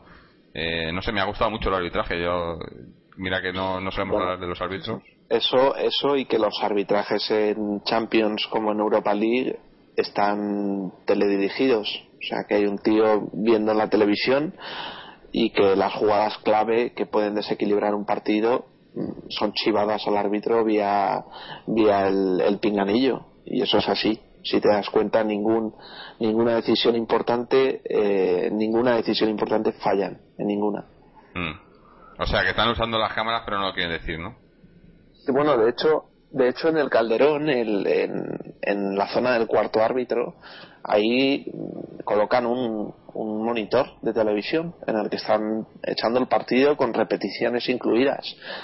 Eh, ya lo que pase entre la, comunicación entre esa persona que es de UEFA, que no es árbitro, pero es de UEFA y está viendo ese partido a través del monitor en el estadio, lo que pasa entre él y el árbitro, eh, suponlo, pero eh, no es normal que el árbitro pare un partido, que quiera pitar un penalti y que por arte de magia mm, desaparezca. No, yo, yo, yo creo que lo que lo que yo creo que ocurrió es que el quinto árbitro no señaló nada.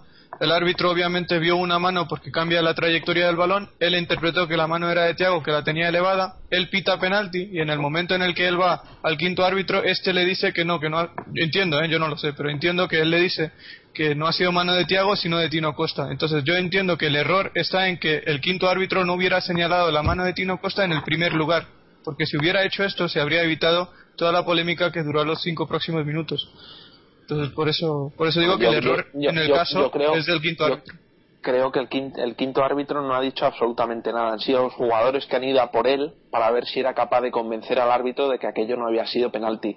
Y se ha formado toda esa tangana en torno a él y el árbitro ha ido a hablar con él, pero porque yo creo que ha sido un poco, pues, eso, pues, obligado y porque, porque los propios jugadores estaban ya calentándose y bueno, pues, yo, yo no sé, no lo sé, pero nah, es que me da igual la jugada realmente. Sí, lo de la expulsión de Tiago me Es- parece que es una una tontería, un, eh, ha perdido los papeles y bueno, Sí, que pues, se, se va a perder la final, no, no hay opción de recurso ni, ni nada y bueno, pues el que... De hecho, nada, yo, el- yo vi a, a Simeone en el campo intentando calmarlo. Sí, yo pensaba que le iba a cambiar. Eh, eh. Yo, yo, yo pensaba que iba a, No. ca- iba a pedir el cambio. Digo, eh, o le cambias viéndole cómo estaba Tiago, o le cambias ahora, o. Pero hombre, ya le habían sacado la tarjeta después, ¿no? No le he dado tiempo. aunque, aunque Yo pite creo- ese penalti, es que no, no hay motivo, no hay motivo. Totalmente. Mm. Y además, ya pa- debido a esa circunstancia, lo que ocurrirá es que no sé cómo llegaremos a la penúltima jornada del campeonato, pero si llegamos con esas remotas opciones de las que estaba hablando Mariano, porque matemáticamente todavía podemos aspirar al puesto de Champions, si ganamos esos partidos, hasta esos tres siguientes partidos, que ya sería algo porque en Liga no hemos mantenido ese nivel de consistencia nunca esta temporada, pues entonces si llegamos a ese, si tenemos la habilidad y la suerte de lograr eso, pues probablemente en el penúltimo partido, justo antes de jugar la final, eh, Simeone tendrá que reservar a alguno de los eh, dos mediocentros titulares porque porque Thiago no está y cualquier lesión hará que tengamos que o tenga que poner Simeone en el campo a un futbolista con el que no cuenta, que en este caso es Paulo Asunsao. En ese sentido la, la expulsión estúpida, porque ha sido estúpida de Thiago, ha sido o puede ser muy dañina de cara a nuestras expectativas en esta de cara a nuestras expectativas en esa final, ¿no? Mm. Lo tenía que haber evitado. Es, es- el Thiago quizás sea el jugador del que menos te esperas una cosa así porque probablemente es el jugador que más experiencia tiene de todos los que están en la plantilla del Atlético de Madrid. Pero bueno, ha perdido los papeles, le han expulsado. Mal, pero hay que aceptarlo. Claro, ya no se puede hacer nada, ¿no? ya no vuelta no. de hoja. Eh, pero bueno, en fin, eh, si os parece, eh, eh, vamos a hacer lo mejor y lo peor ya, porque ya, ya no, si nos ponemos a hablar ahora del partido, pues podemos tirarnos aquí hasta mañana por la noche. Así que hablamos de lo mejor y lo peor y luego, si os parece, hablamos un pelín de, de- del rival en, en la final, que, que ya sabemos quién es, y luego también un poco te- que, te- que volvemos a la liga el fin de semana, ¿no? Así que empezamos lo mejor y lo peor y vamos en- por orden contrario a como hemos empezado. Así que Álvaro, para ti lo mejor y lo peor. Bueno, yo creo que lo mejor ha sido la semana en general para la gente del Atlético de Madrid, eh, desde la eliminatoria de ida, pasando por el español, pasando por lo del martes, pasando por lo del miércoles y llegando hasta hoy, que además eh, eh, 109 aniversario de la fundación y pase a final, todo muy bien y además yo creo que el equipo, como hemos dicho, encontrando bueno cierta solidez defensiva, aunque no sea evitando ataques, pero sí eh, evitando goles, eh, que es importante porque me parece que lo habíamos perdido y bueno, eh, bueno, Odín que parece que vuelve a centrarse y el equipo yo creo que resaltaría, no estuve en el partido del español, pero el nivel de, de Arda Turán es, es impresionante, ha crecido muchísimo. Eh, ya venía manteniendo un nivel bastante eh, bastante adecuado y muy muy importante para lo que es el juego del Atlético de Madrid para descongestionar un poco esa presión que le podría caer a Diego como como elemento principal por el que pase toda la generación de fútbol.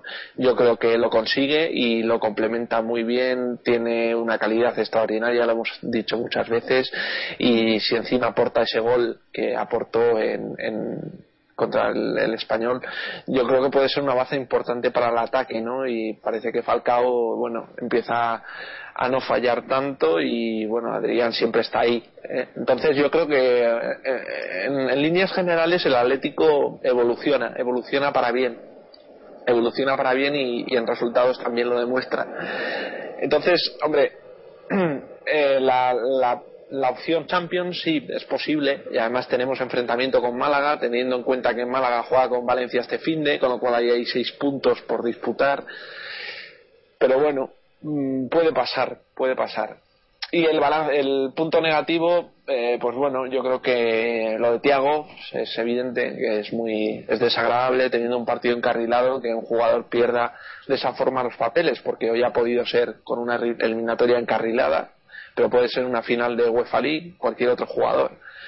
Y el centro del campo tampoco me ha gustado nada. eh, otra vez Mario Suárez ha dado un pase para atrás que ha dejado el, el balón en el- dentro del área, no sé a quién ha sido, pero ha sido lamentable un pase eh, que nos ha podido costar caro, volviendo un poco a, los, a las etapas anteriores de este jugador y en fin que si me lo puedo si lo puedo evitar eh, en los partidos mucho mejor y yo creo que mejor para el equipo y, y eso es todo nada más Muy bien.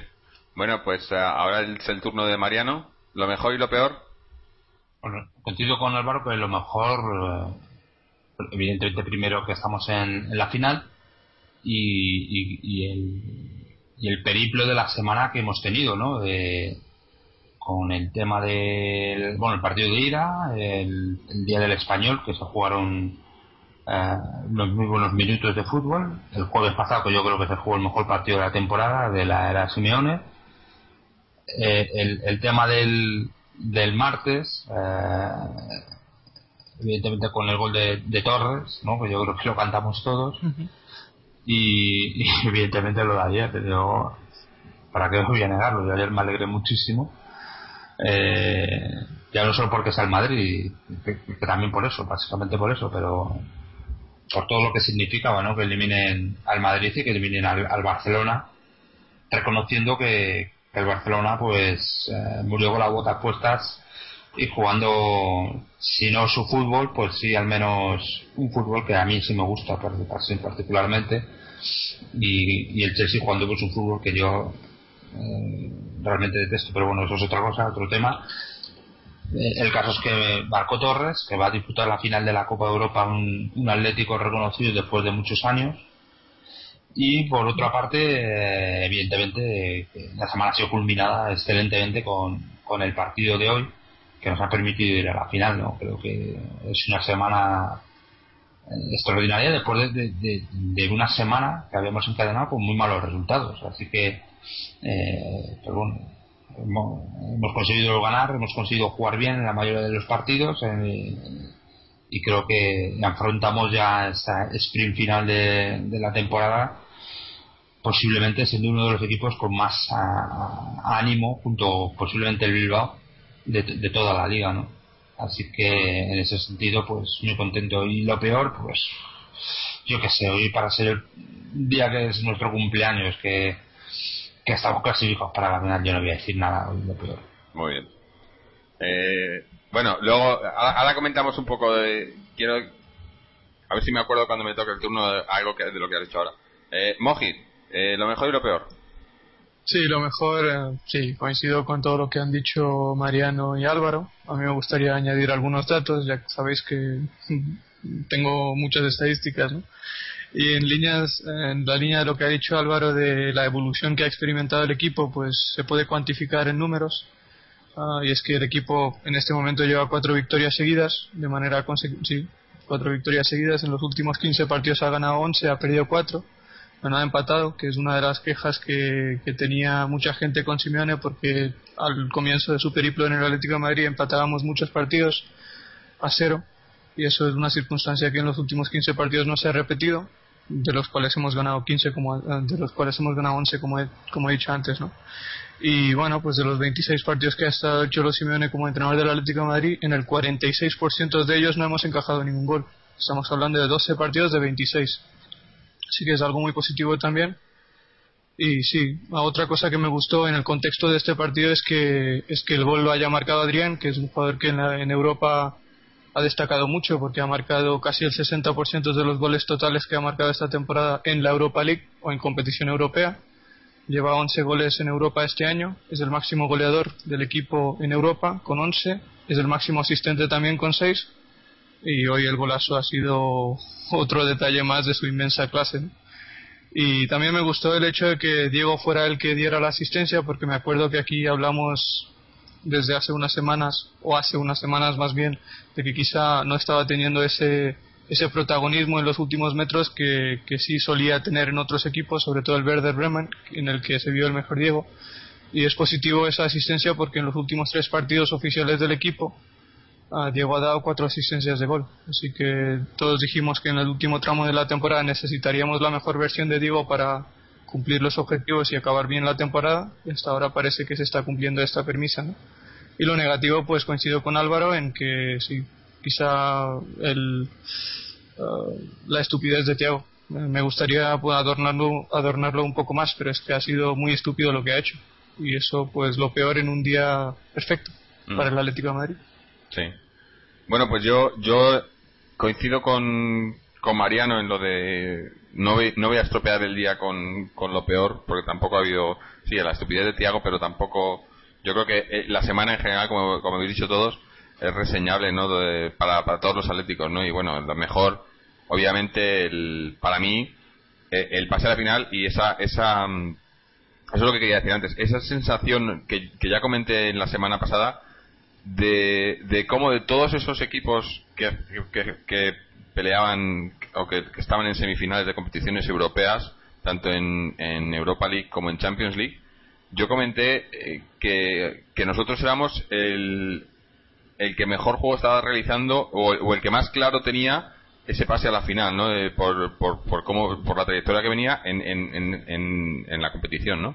Y yo creo que se ha demostrado otra, otra vez, ¿no? Porque, bueno, eh, si veis la eh, Champions, eh, nadie, nadie, daría un duro por esa final que se va a jugar. Y en Europa League, bueno, eh, nosotros, eh, el, Bilbao ha pasado sufriendo, pero ha, conseguido pasar, pero sufriendo mucho y, y, quizás no, no siendo tan superior como se le preveía. Y los únicos que hemos, eh, que hemos cumplido el pronóstico creo que hemos sido nosotros, ¿no?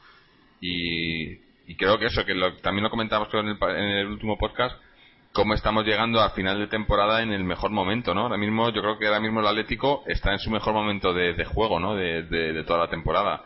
Incluso mejor que cuando, al principio de la era Simeone, cuando tuvimos ese, ese periodo de que fueron siete, siete partidos invi- invictos.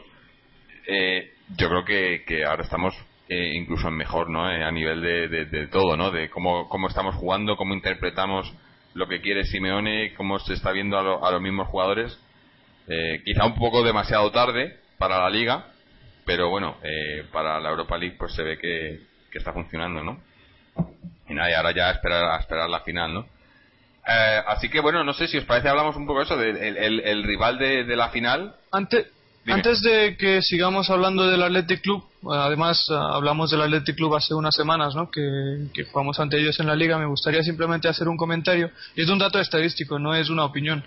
Ah, si ganamos los dos siguientes partidos de liga, llegaremos, dependiendo de nosotros mismos, al partido de Málaga en el Calderón.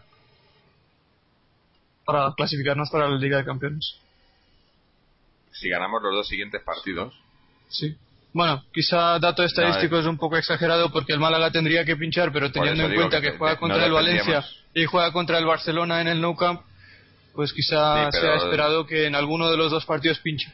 Sí, sí, Bueno, no es a, un lo dato mejor, a lo mejor este, estadístico, pro- es- es- este dato lo podríamos dar con más, eh, digamos, certeza el, el lunes, ¿no? El domingo después de, después Sí, de sí, este fin de sí, semana. pues lo- en lo básico- del resultado del no, Málaga. Sí, lo básico es que el Málaga, yo creo, yo creo, quizá me equivoque, pero yo creo que pinchará. Si no es contra el Valencia, que puede que no pinche porque juega en casa, pero en el No Camp pues eh, existen posibilidades de que pinche. Eh, ya no digo que gane o que pierda el partido, puede que empate ese partido y si nosotros ganamos los dos siguientes, la distancia que habría entre el Málaga y el Atlético de Madrid sería menor a tres puntos y nos jugaríamos prácticamente todas las opciones los dos equipos de clasificarnos para la Liga de Campeones en ese partido que jugaremos ante ellos en el Calderón. siempre y cuando el Bilbao y el, Balan- y el Levante no ganen todo. Claro, a eso me refiero, que Mm, no, también es que no dependemos de nosotros Sí, mismos, sí, ¿no? sí, sí, bueno, no es un dato estadístico, me precipité a la hora de hacer esa valoración. sí. No te Pero emociones, entiendo Mofi, que no te sí. emociones. No, no, pero o sea, es posible. No, sí, sí, sí, sí, sí, sí, es, es una posibilidad el, muy el Bilbao real. juega contra el. Madrid también, ¿no? Tiene que jugar contra el Madrid, me parece. Sí, O sea que sí, sí, también ahí justo la tiene- semana siguiente. Claro, entonces el Bilbao ahí puede dejarse puntos también. No, no, no. Nosotros somos Betis y. Tenemos. Betis, Málaga Real Sociedad. y Villarreal. No, no, no. No, Betis y Real Sociedad la siguiente jornada en el Calderón. Vale. Ah, Y el Levante, si queréis, como hemos dicho, los rivales del Málaga y el, y el Athletic, pues el Levante, bueno, tiene dos partidos a priori asequibles porque este fin de semana juega contra el Granada en casa.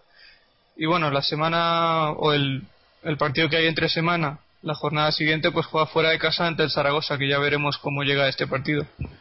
Bueno, ahí queda el dato, ¿no? Pero yo sigo teniendo esperanzas de que si somos capaces de ganar al Betis y a la Real Sociedad, podríamos, y yo creo que llegaríamos, con dependiendo de nosotros mismos para, para poder clasificarnos para la Liga de Campeones, que somos capaces también de ganarle al Málaga en el Calderón. Pero obviamente ya es una hipótesis un poco ambiciosa porque el Atlético este año en Liga nunca ha ganado más de tres partidos seguidos y estamos hablando de que gane cinco partidos seguidos. Así que quizá no sea muy probable, pero ahí queda el dato Sí, estadístico también- y ya cuando se cumpla digo, ya ¿no? hablaremos. estamos en el mejor momento de forma de la temporada, yo creo. Sí, sí, por eso lo dije precisamente. Entonces, Eso lo dijo eh, no sé. Es Y, y está también el hecho de que no hay descanso porque hay jornada entre semana. Este fin de semana jugamos contra el Betis y la semana siguiente jugamos el miércoles ante la Real Sociedad en el Calderón, así que descanso no hay, pero está la mentalización de los jugadores que tienen tres partidos de liga seguidos antes de la final de la Europa League. Así que en ese sentido quizá sean más sean capaces de poner el chip y poner el interés en la liga para intentar cumplir el objetivo básico de la temporada que todavía yo creo que sigue siendo clasificarse para la Liga de Campeones, aunque será muy difícil, seguramente.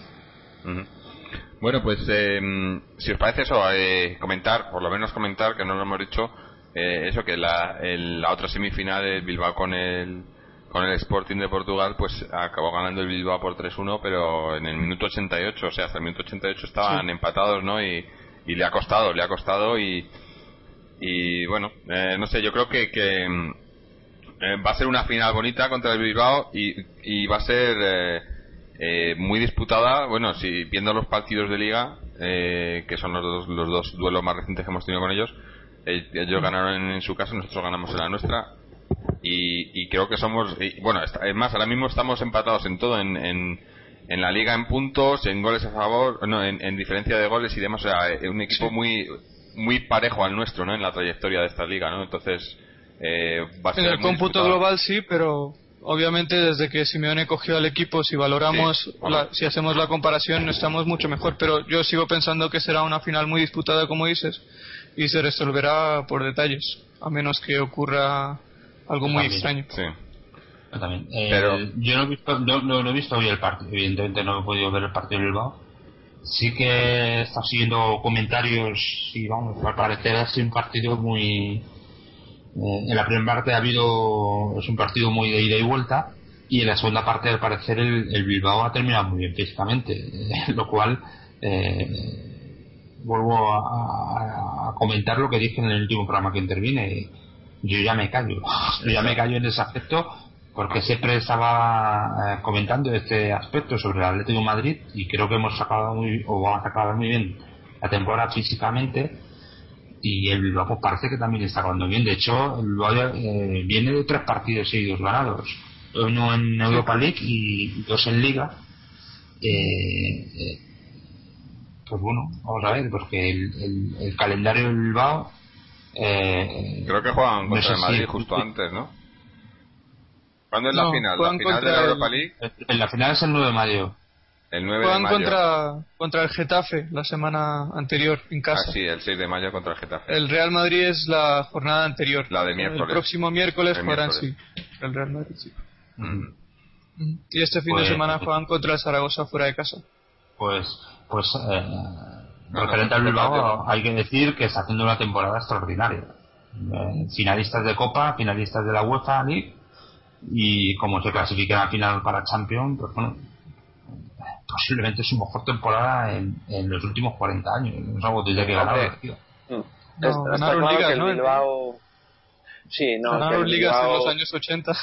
en las Sí, claro. últimas temporadas eh, con un rendimiento mediocre y bueno mm, que ha, ha conseguido salvar la categoría evitando un descenso que eh, sería por primera vez en su historia yo creo que se puede dar con un canto en los dientes de haber llegado a la final de estar haciendo una liga vuelvo a decir lo mismo que el Atlético una liga barata una liga pues sí, que estaba con otra serie de equipos, pero que, que también demuestra una irregularidad de- bastante importante y que yo creo que no lo hace fiable. Es por eso que yo creo que la final a un partido y bueno, y aunque no lo fuera, ¿no?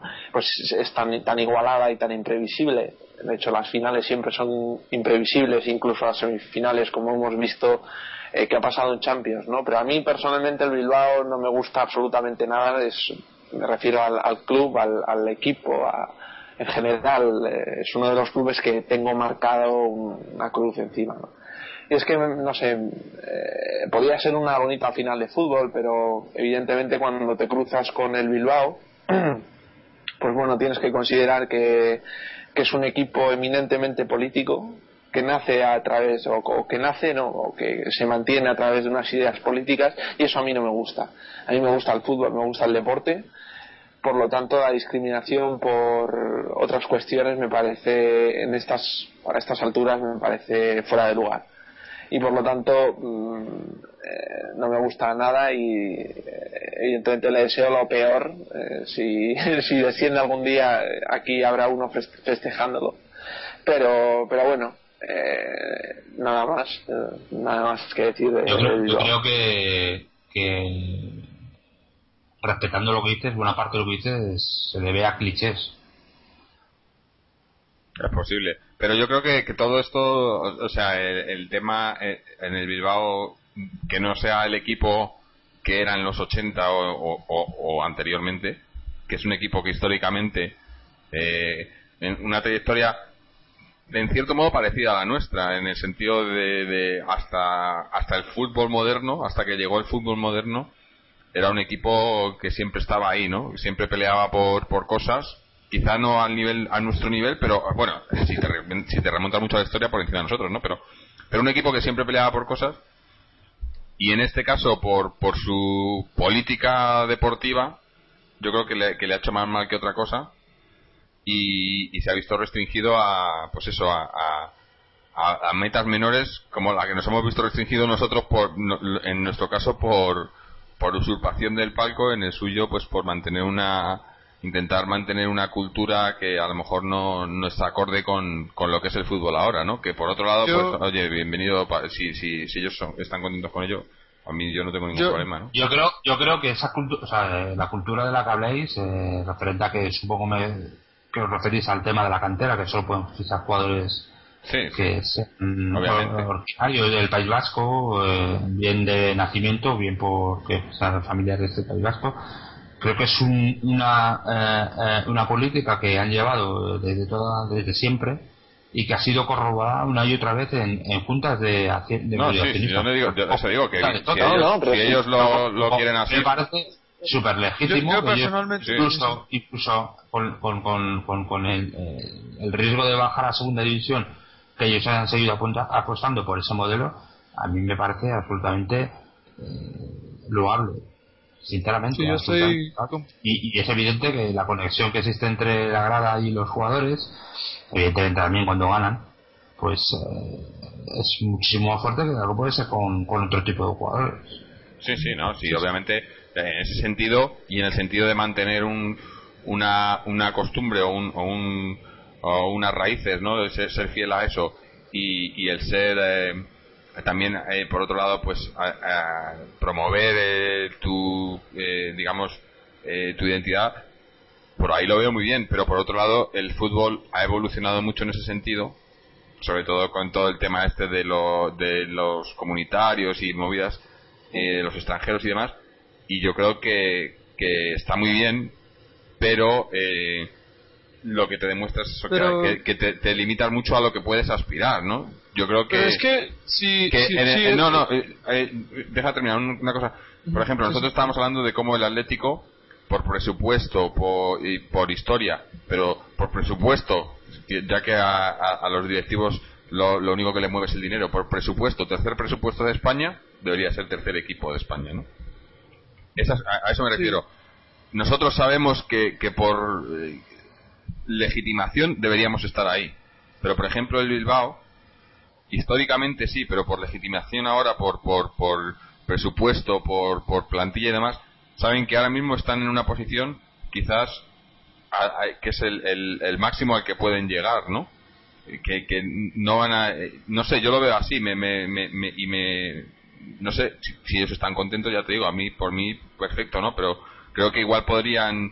eh, se, se podría cambiar esos estatutos Pero- o, o hacer algo para, sí, para ser más competitivo y poder aspirar a algo más, ¿no? Sí, bueno, yo pero es lo que ha dicho Mariano, lo que ha dicho Mariano es que eh, esa política que tiene el club, eh, digamos, está sostenida por la masa social, eh, legitimando un poco lo que es el- la filosofía del club, es decir, que no viene porque el presidente lo quiera o porque una serie de señores lo quieran, sino porque la gente del Bilbao lo quiere. Ahora bien, yo creo que el restringir de una de la forma que lo hacen no sé, yo no, no quiero decirlo, ¿no? Pero el priorizar una serie de, personas por encima de otras solamente por ser eh, de una determinada zona tal me, me parece me parece fuera de lugar Eh, ya, ya no solo eh, pueden hacer lo que quieran pero a mí a mí como persona me, me parece mal que, que, que a estas alturas yo no sé si llamarlo y que me perdonen los que crean que me paso racismo. Pero aquí hay aquí eh, hay gente eh, pues eso que que por ser de una determinada zona tienen derecho a jugar en su club y otras personas no tienen derecho.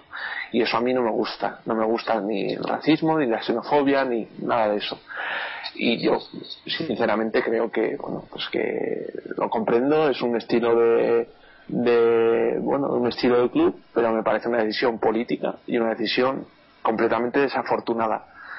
Y que además bueno tiene una serie de, de enlaces y de características comunes con otra serie de cosas que han azotado no solo al deporte sino muchos aspectos a lo que es la, la vida española. Y me parece bueno eh, me parece preocupante pero eh, es su club es su su esta su idea y yo no la comparto y no, no la veo no la veo lógica ya está. Sí, pero bueno, yo personalmente yo- no quiero entrar en, en- en debates políticos porque no porque prefiero no hacerlo.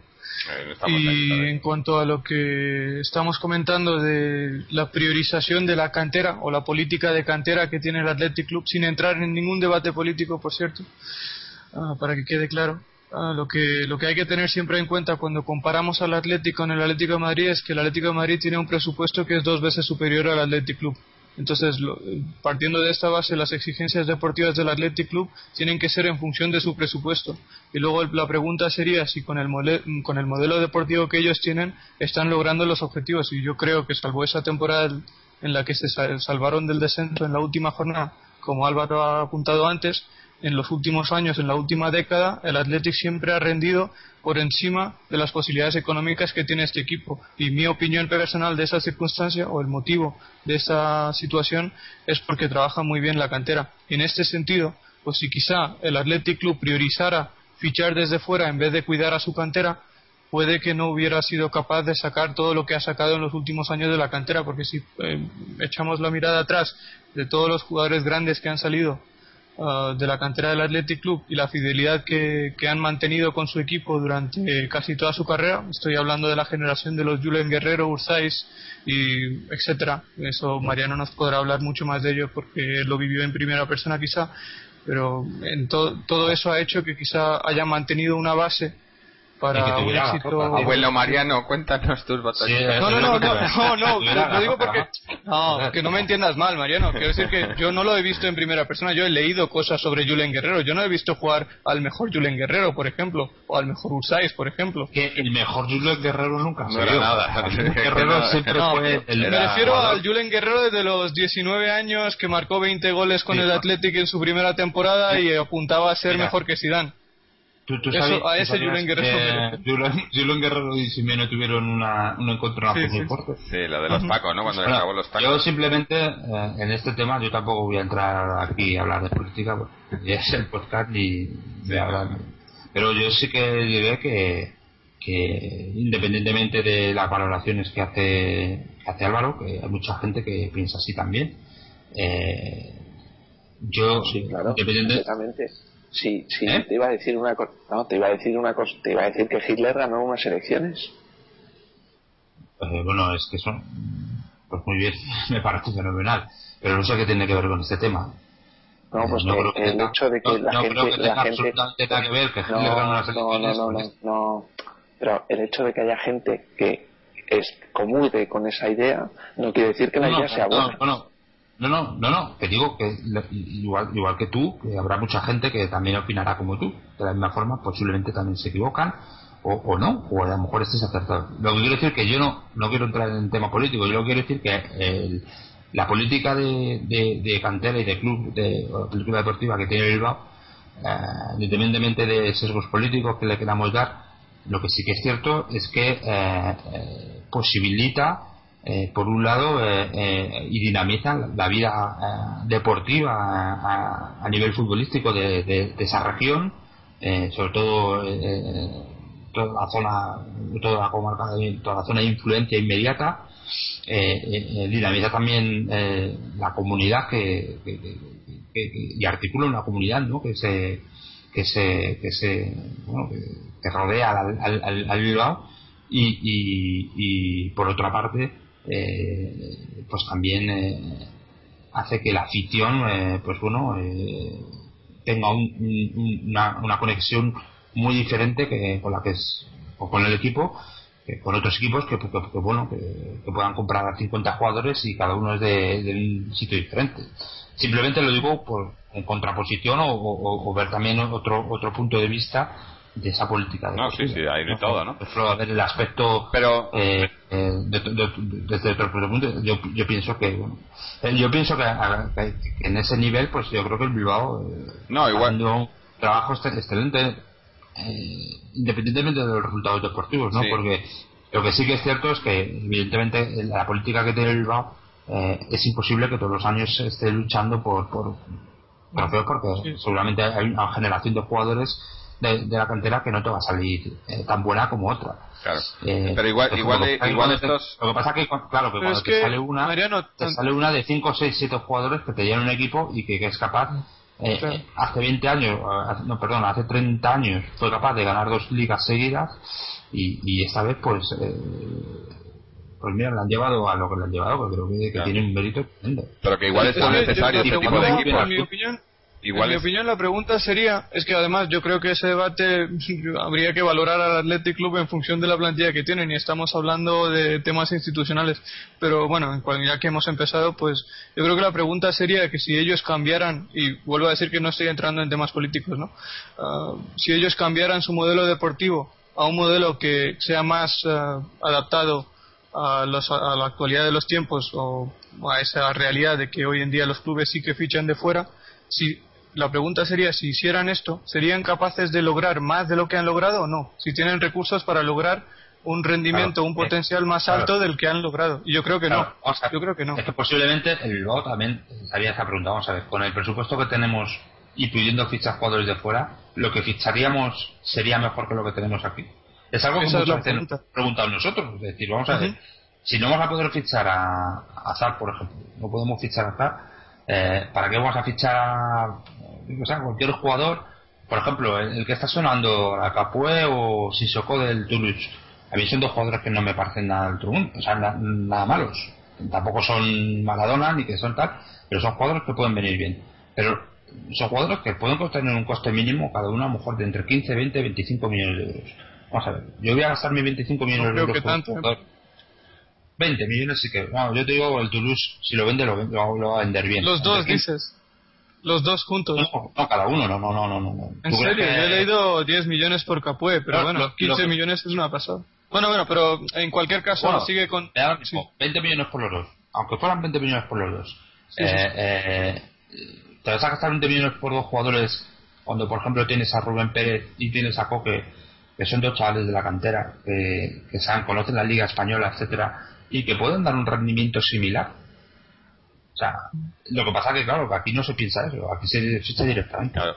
No, pero digo y, lo, y lo que estaba pensando que también que igual eh, hasta cierto punto este este equipo o este tipo de equipos son son necesarios, ¿no? En, en, en la liga, ¿no? Igual sin sin, sin un equipo que hiciera esto eh, desvirtuaría más todavía el, el, el valor de- de- del producto español, ¿no? No sé. Eh, tenemos la tenemos la- por un lado la el, Bilbao y la lo Real Sociedad.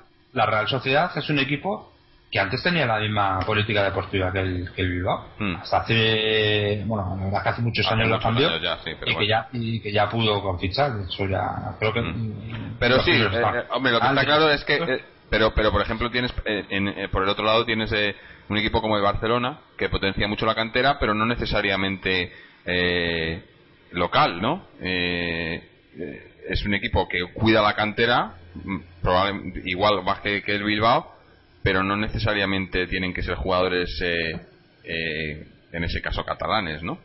y mira cómo les ha ido, ¿no? También, o sea, que yo creo que el, el truco está en saber potenciar la cantera y saber darle el valor a la cantera, pero tampoco tienes que restringirte. Pero bueno, estamos hablando de otros temas que ya no gustaría tener que estar discutiendo estas cosas en el Atleti cuando En el Atlético, por desgracia, lo que digamos aquí o lo que digan los socios, porque hay que recordar que Bilbao también es un club de socios, no es una sociedad anónima deportiva, que es una ventaja que nosotros no tenemos, ¿no? Que ya nos gustaría, ¿no? Poder poder poder elegir a, a, a los directivos, ¿no? Pero Directivos y la política deportiva. y la política, ellos sí, tener, voz en, Un en- en referéndum. cómo se maneja el equipo, ¿no? Hace es que referéndum. vaya, eso sería, ¿eh? Vaya utopía para el Sí. Atlético. ahora. Es que eh, lo que digo que es que hace años hubo un referéndum en, en el Bilbao Sí, para eh, decidir si cambiaban cuando cuando las cosas iban mal y cuando los resultados no eran buenos y, y, y una jornada de futbolistas de la cantera que no tenían la calidad necesaria incluso casi para jugar en primera pues hubo un referéndum eh, que se organizó precisamente para eso para saber si la afición eh, estaba dispuesta a, a cambiar de modelo de, de modelo deportivo. Y dijeron que no. Aunque eso les pudiera haber costado bajar a segunda división. Mm. me En fin, parece bueno. no. Vamos a ir, a ir, a ir cerrando el tema y pasar ya, eh, que es que llevamos dos horas y media de programa, eh, que ya sé que a mucha gente Te no le importa, no le importa escucharnos, pero, pero, que me va a quedar sin disco duro. Cumpleaños, finales, Sí, finales. hay, pa- hay de todo. No, que- no quiero ni pensar cuando ganemos la Europa League, porque la vamos a ganar, eh, el, el, el episodio que vamos a hacer. Haremos, tendremos que hacerlo, regalarlo en, en, en memorias USB o algo así, por- para que la gente lo pueda escuchar, porque si no. Eh, bueno, que, que bueno, que es que nos toca eso, que, que nos, nos olvidamos de la liga. Estamos ya con la Europa League y nos olvidamos de la liga que nos, nos toca el, el Betis el domingo, ¿no? A las, a las 8 menos cuarto de la tarde en Sí. Sevilla. Eh, eh, yo creo que, que bueno, el Betis no, no, no se juega prácticamente ya. No está en, en- está sa- prácticamente salvado o salvado Pero matemáticamente. con un punto, o sea, con un punto, con dos puntos ya está salvado. Sí. Uno, uno Está. Bueno, no sé, yo creo que manteniendo la trayectoria que llevamos en los últimos partidos, eh, deberíamos de ganar el partido y, y no tener no, no tener muchos problemas, pero ya sabemos que saliendo de casa, si fuera en el Calderón sí estaría convencido, pero eh, este Atlético fuera de casa, pues a mí no me no me, no me ha convencido ¿no? esta temporada, este último tramo de la temporada donde nos hemos relajado demasiado. Eh, pero bueno, a ver si a ver si cambia viéndonos ya, sabiéndonos en la final puede puede tener es un digamos un arma de doble filo no por un lado los jugadores pueden decir bueno ya está hecho el trabajo de la Europa League ahora vamos a concentrarnos en lo que nos queda de la liga por si por si suena la flauta no porque todavía tiene que darse los resultados de los rivales o puede ser por el otro lado al contrario no decir bueno ya ya nos hemos clasificado para la final de la Europa League ahora ya vamos a esperar ese partido y lo demás eh, da igual no entonces basta Hay, hay motivos para pensar que no será así, ¿no? Porque últimamente sí es cierto que fuera de casa estos tres partidos de los que tanto hemos hablado, Levante, Zaragoza, Mallorca, el equipo estuvo muy por debajo de la, del nivel eh, que debió estar en esos partidos, teniendo en cuenta la importancia que tenían esos partidos, pero en otros partidos, los otros 15 partidos de la era Simeone en Liga, pues ha competido bien y ha demostrado interés por este por esta competición también, lo cual me hace pensar que lo lógico sería ver un equipo reconocible, quiero decir, no, no hacer cambios eh, sin sentido. Eh, partimos de la base de que Simeone utiliza 16 futbolistas, pues entiendo que lo lógico sería que jueguen de inicio en el campo del Betis 11 de esos 16 y que compitamos compitamos Ah, es un equipo has dicho fuera de casa tenemos problemas es cierto ellos en cambio en casa son muy fuertes este año han jugado ahí 10 partidos solo han perdido dos uno contra el Real Madrid del que hablamos aquí también con los dos penaltis un poco extraños ¿no? de, de creo que eran Xavi Alonso y Sergio Ramos y generalmente este año están compitiendo muy bien en su campo. En cuanto a estilo de juego, es un equipo que ha cambiado varias veces el estilo de juego desde que comenzó la temporada. Empezaron a jugar su estilo de posesión, el cual les hizo ganar la liga adelante la temporada pasada. Eh, Les dio un gran resultado al, primer- al comienzo de esta temporada porque los tres centrocampistas eh, hicieron una- un primer mes de competición fabuloso. Me refiero a Irinei, Beñat sobre todo y también Salva Sevilla, pero a raíz de eso hubo una racha de creo que eran 10 partidos consecutivos en liga en los que solo pudieron sumar un punto, lo cual hizo que Pepe Mel recapacitara y adaptara el estilo de juego a una a uno más lógico y más mm, realizable para el nivel que tiene la plantilla del Betis. Actualmente juega un fútbol muy directo, ah, no, no tiene mucha posesión, es un equipo que caracteriza jugar partidos de ida y vuelta, sobre todo en casa, y en ese sentido nos, nos exigirán mucho físicamente y si nosotros tenemos un buen juego posicional, si estamos bien situados sobre el césped y mantenemos una buena intensidad, tendremos opciones de competir ante ellos y ganar un partido que se presume que será igualado porque este año el Betis eh, solo ha ganado un partido en casa por más de un gol de diferencia y, y por el contrario solo ha perdido un partido en casa por más de un gol de diferencia, así que suelen ser partidos muy igualados en el Benito Villamarín. Y espero, como he dicho antes, también que compitamos y que logremos los tres puntos porque serán importantes si queremos eh, volver a engancharnos Yo a, yo a las aspiraciones partido- de Champions. Para el tema de Champions, clave, absolutamente clave. Sí, sí, sí, Yo creo totalmente. que si total. no ganamos en, en Sevilla, eh, va a estar muy difícil, por no decir No, que no. hay imposible. Sí, sí, casi imposible. Si ganamos, lo, que, lo que ganamos es, es seguir en la pelea. No, no aseguramos nada, pero seguimos en, en la pelea. Pero no ganar Es que la-.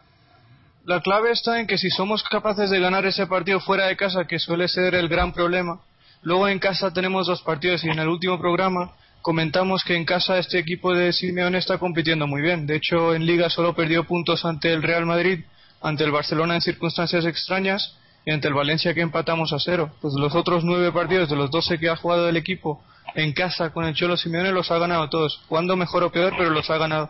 Así que en ese sentido, si nosotros somos capaces de llegar a la siguiente jornada ante la Real Sociedad con 51 puntos, yo creo que habrá pelea y tendremos opciones. Pero obviamente si no, no- si, no- si empatamos o perdemos, ah, creo que nos podemos despedir casi definitivamente de no no definitivamente de la de la pelea por los puestos Champions. Mm. Bueno, pues Álvaro, algo algo que añadir antes de que nos vayamos despidiendo. Bueno, yo creo que es el partido más difícil que le queda al Atlético en Liga esta temporada. Entonces, Sí, sí, de acuerdo. pues bueno, mm, si ganamos bien y si no, pues también. Es que yo creo que es muy difícil cualquier opción de Champions a pesar de que matemáticamente seamos capaces.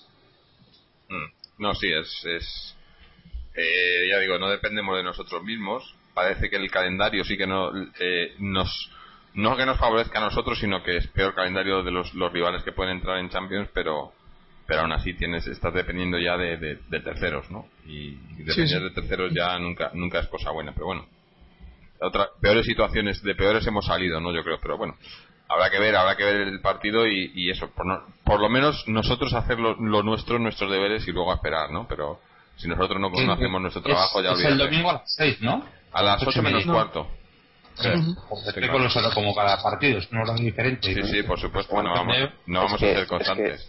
Es que imagínate. Por cierto, que hay, hay de- una cosa. No, no, por favor. Sí, sí, imagínate que después de toda la charla que hemos tenido en este podcast, cojan al Atleti y se metan en Champions. Claro que- ¿Eh? Bueno, pues entonces habría que hacer otro programa de cua- de 5 horas ya para explicar, ¿no? En fin. No, es que entonces Sí, yo- tendremos yo que decir decir- que la, la temporada ha sido excel- excelente.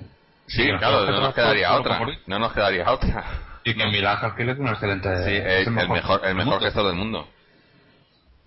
No, fuera de ironías, ah, simplemente quería hacer un último apunte porque, bueno, el Betis, como sabéis, tiene un delantero que se llama Rubén Castro, que ha marcado 14 goles y el dato importante es que de esos 14 goles, 12 han sido primeros goles. O sea, 12 veces ha marcado el primer gol de su equipo en liga. Algo que no han, no han hecho en liga ni Cristiano Ronaldo, ni Messi, ni Falcao, ni Benzema, ni nadie. Así que es el único delantero en la liga española que ha marcado 12 veces el primer gol de su equipo. Es un delantero muy difícil de marcar porque juega en una especie de 4-4-1-1 detrás de un punta que en este caso es Roque Santa Cruz y tiene mucha movilidad, es un jugador de, de velocidad, de mucha técnica, buen regate, ah, buenos desmarques y es difícil marcarle siempre.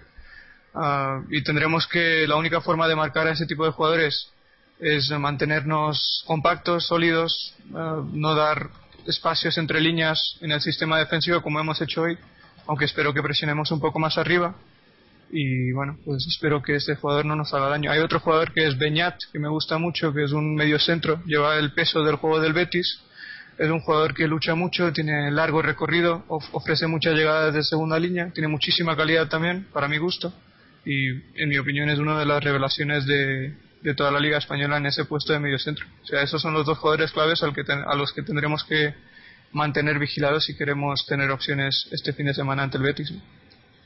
Ujú. Bueno, pues eh, si os parece vamos a, a terminar el programa por hoy. Eh, Oye, solo una cosita, recordar que el Athletic Club de Socios, el equipo de rugby, la sección de rugby ganó el campeonato no, ya, y ya. tú, tú no vienes mucho por aquí, ¿no? Porque ya lo No, dijimos. pero bueno. Lo Ah, comentamos lo- en la, en la pues yo- ascenso yo a lo- primera Yo lo división. repito. Yo lo repito. Bueno, Y que pues, está disponible el vídeo en. Bueno, a través de las redes sociales y todo esto podéis ver, o sea, se puede encontrar, seguir el vídeo del partido. Bueno. Comentado, bueno, una Ujú. calidad tremenda. Pues hablando de redes sociales, como siempre, recordaros que podéis eh, entrar en nuestra web www.atleticontreses.com donde tenéis los enlaces a nuestras secciones en las redes sociales, en Twitter, Facebook, YouTube. Tenemos también en, eh, iTunes para que os suscribáis al podcast, para que recibáis todos los, episodios automáticamente. Eh, también es tenéis acceso a todos los episodios anteriores en nuestra web y a comentarios. Podéis comentar los episodios, mandarnos vuestras, vuestras, vuestros comentarios, dudas, preguntas. También tenéis los, los análisis pre y post partido, los, eh, los blogs, eh, en fin, cualquier cosa relacionada con Atlético en nuestra página. Eh, y bueno, y poco más. Dar las gracias a, los que habéis estado aquí, que no os habéis quedado dormidos todavía, a, a Mariano, Álvaro Mojit, a Paloma que, que se nos desconectó el wifi desde Valencia. A ver, si, está- si, si tenemos problemas de Valencia, no quiero pensar cuando, cuando la, la llamemos de- eh, cuando esté en Bucarest, pero bueno, ya veremos, ya veremos pero está- eso va a estar bueno. Y, y bueno, y nada, esperar ya el partido del, del domingo contra el Betis, como digo siempre, esperando que ganemos. Y, y bueno, ya ansiosos ya por, por, por esa final. eh, que so- el, el- ¿Cuándo es? El, el 9, ¿no? El 9 9 de mayo. 9 de mayo. Nada, un par de semanitas nada más. Así que nada, gente, eh, muchas gracias por, por seguir escuchándonos después de todo este tiempo. Y, y como siempre, Aleti.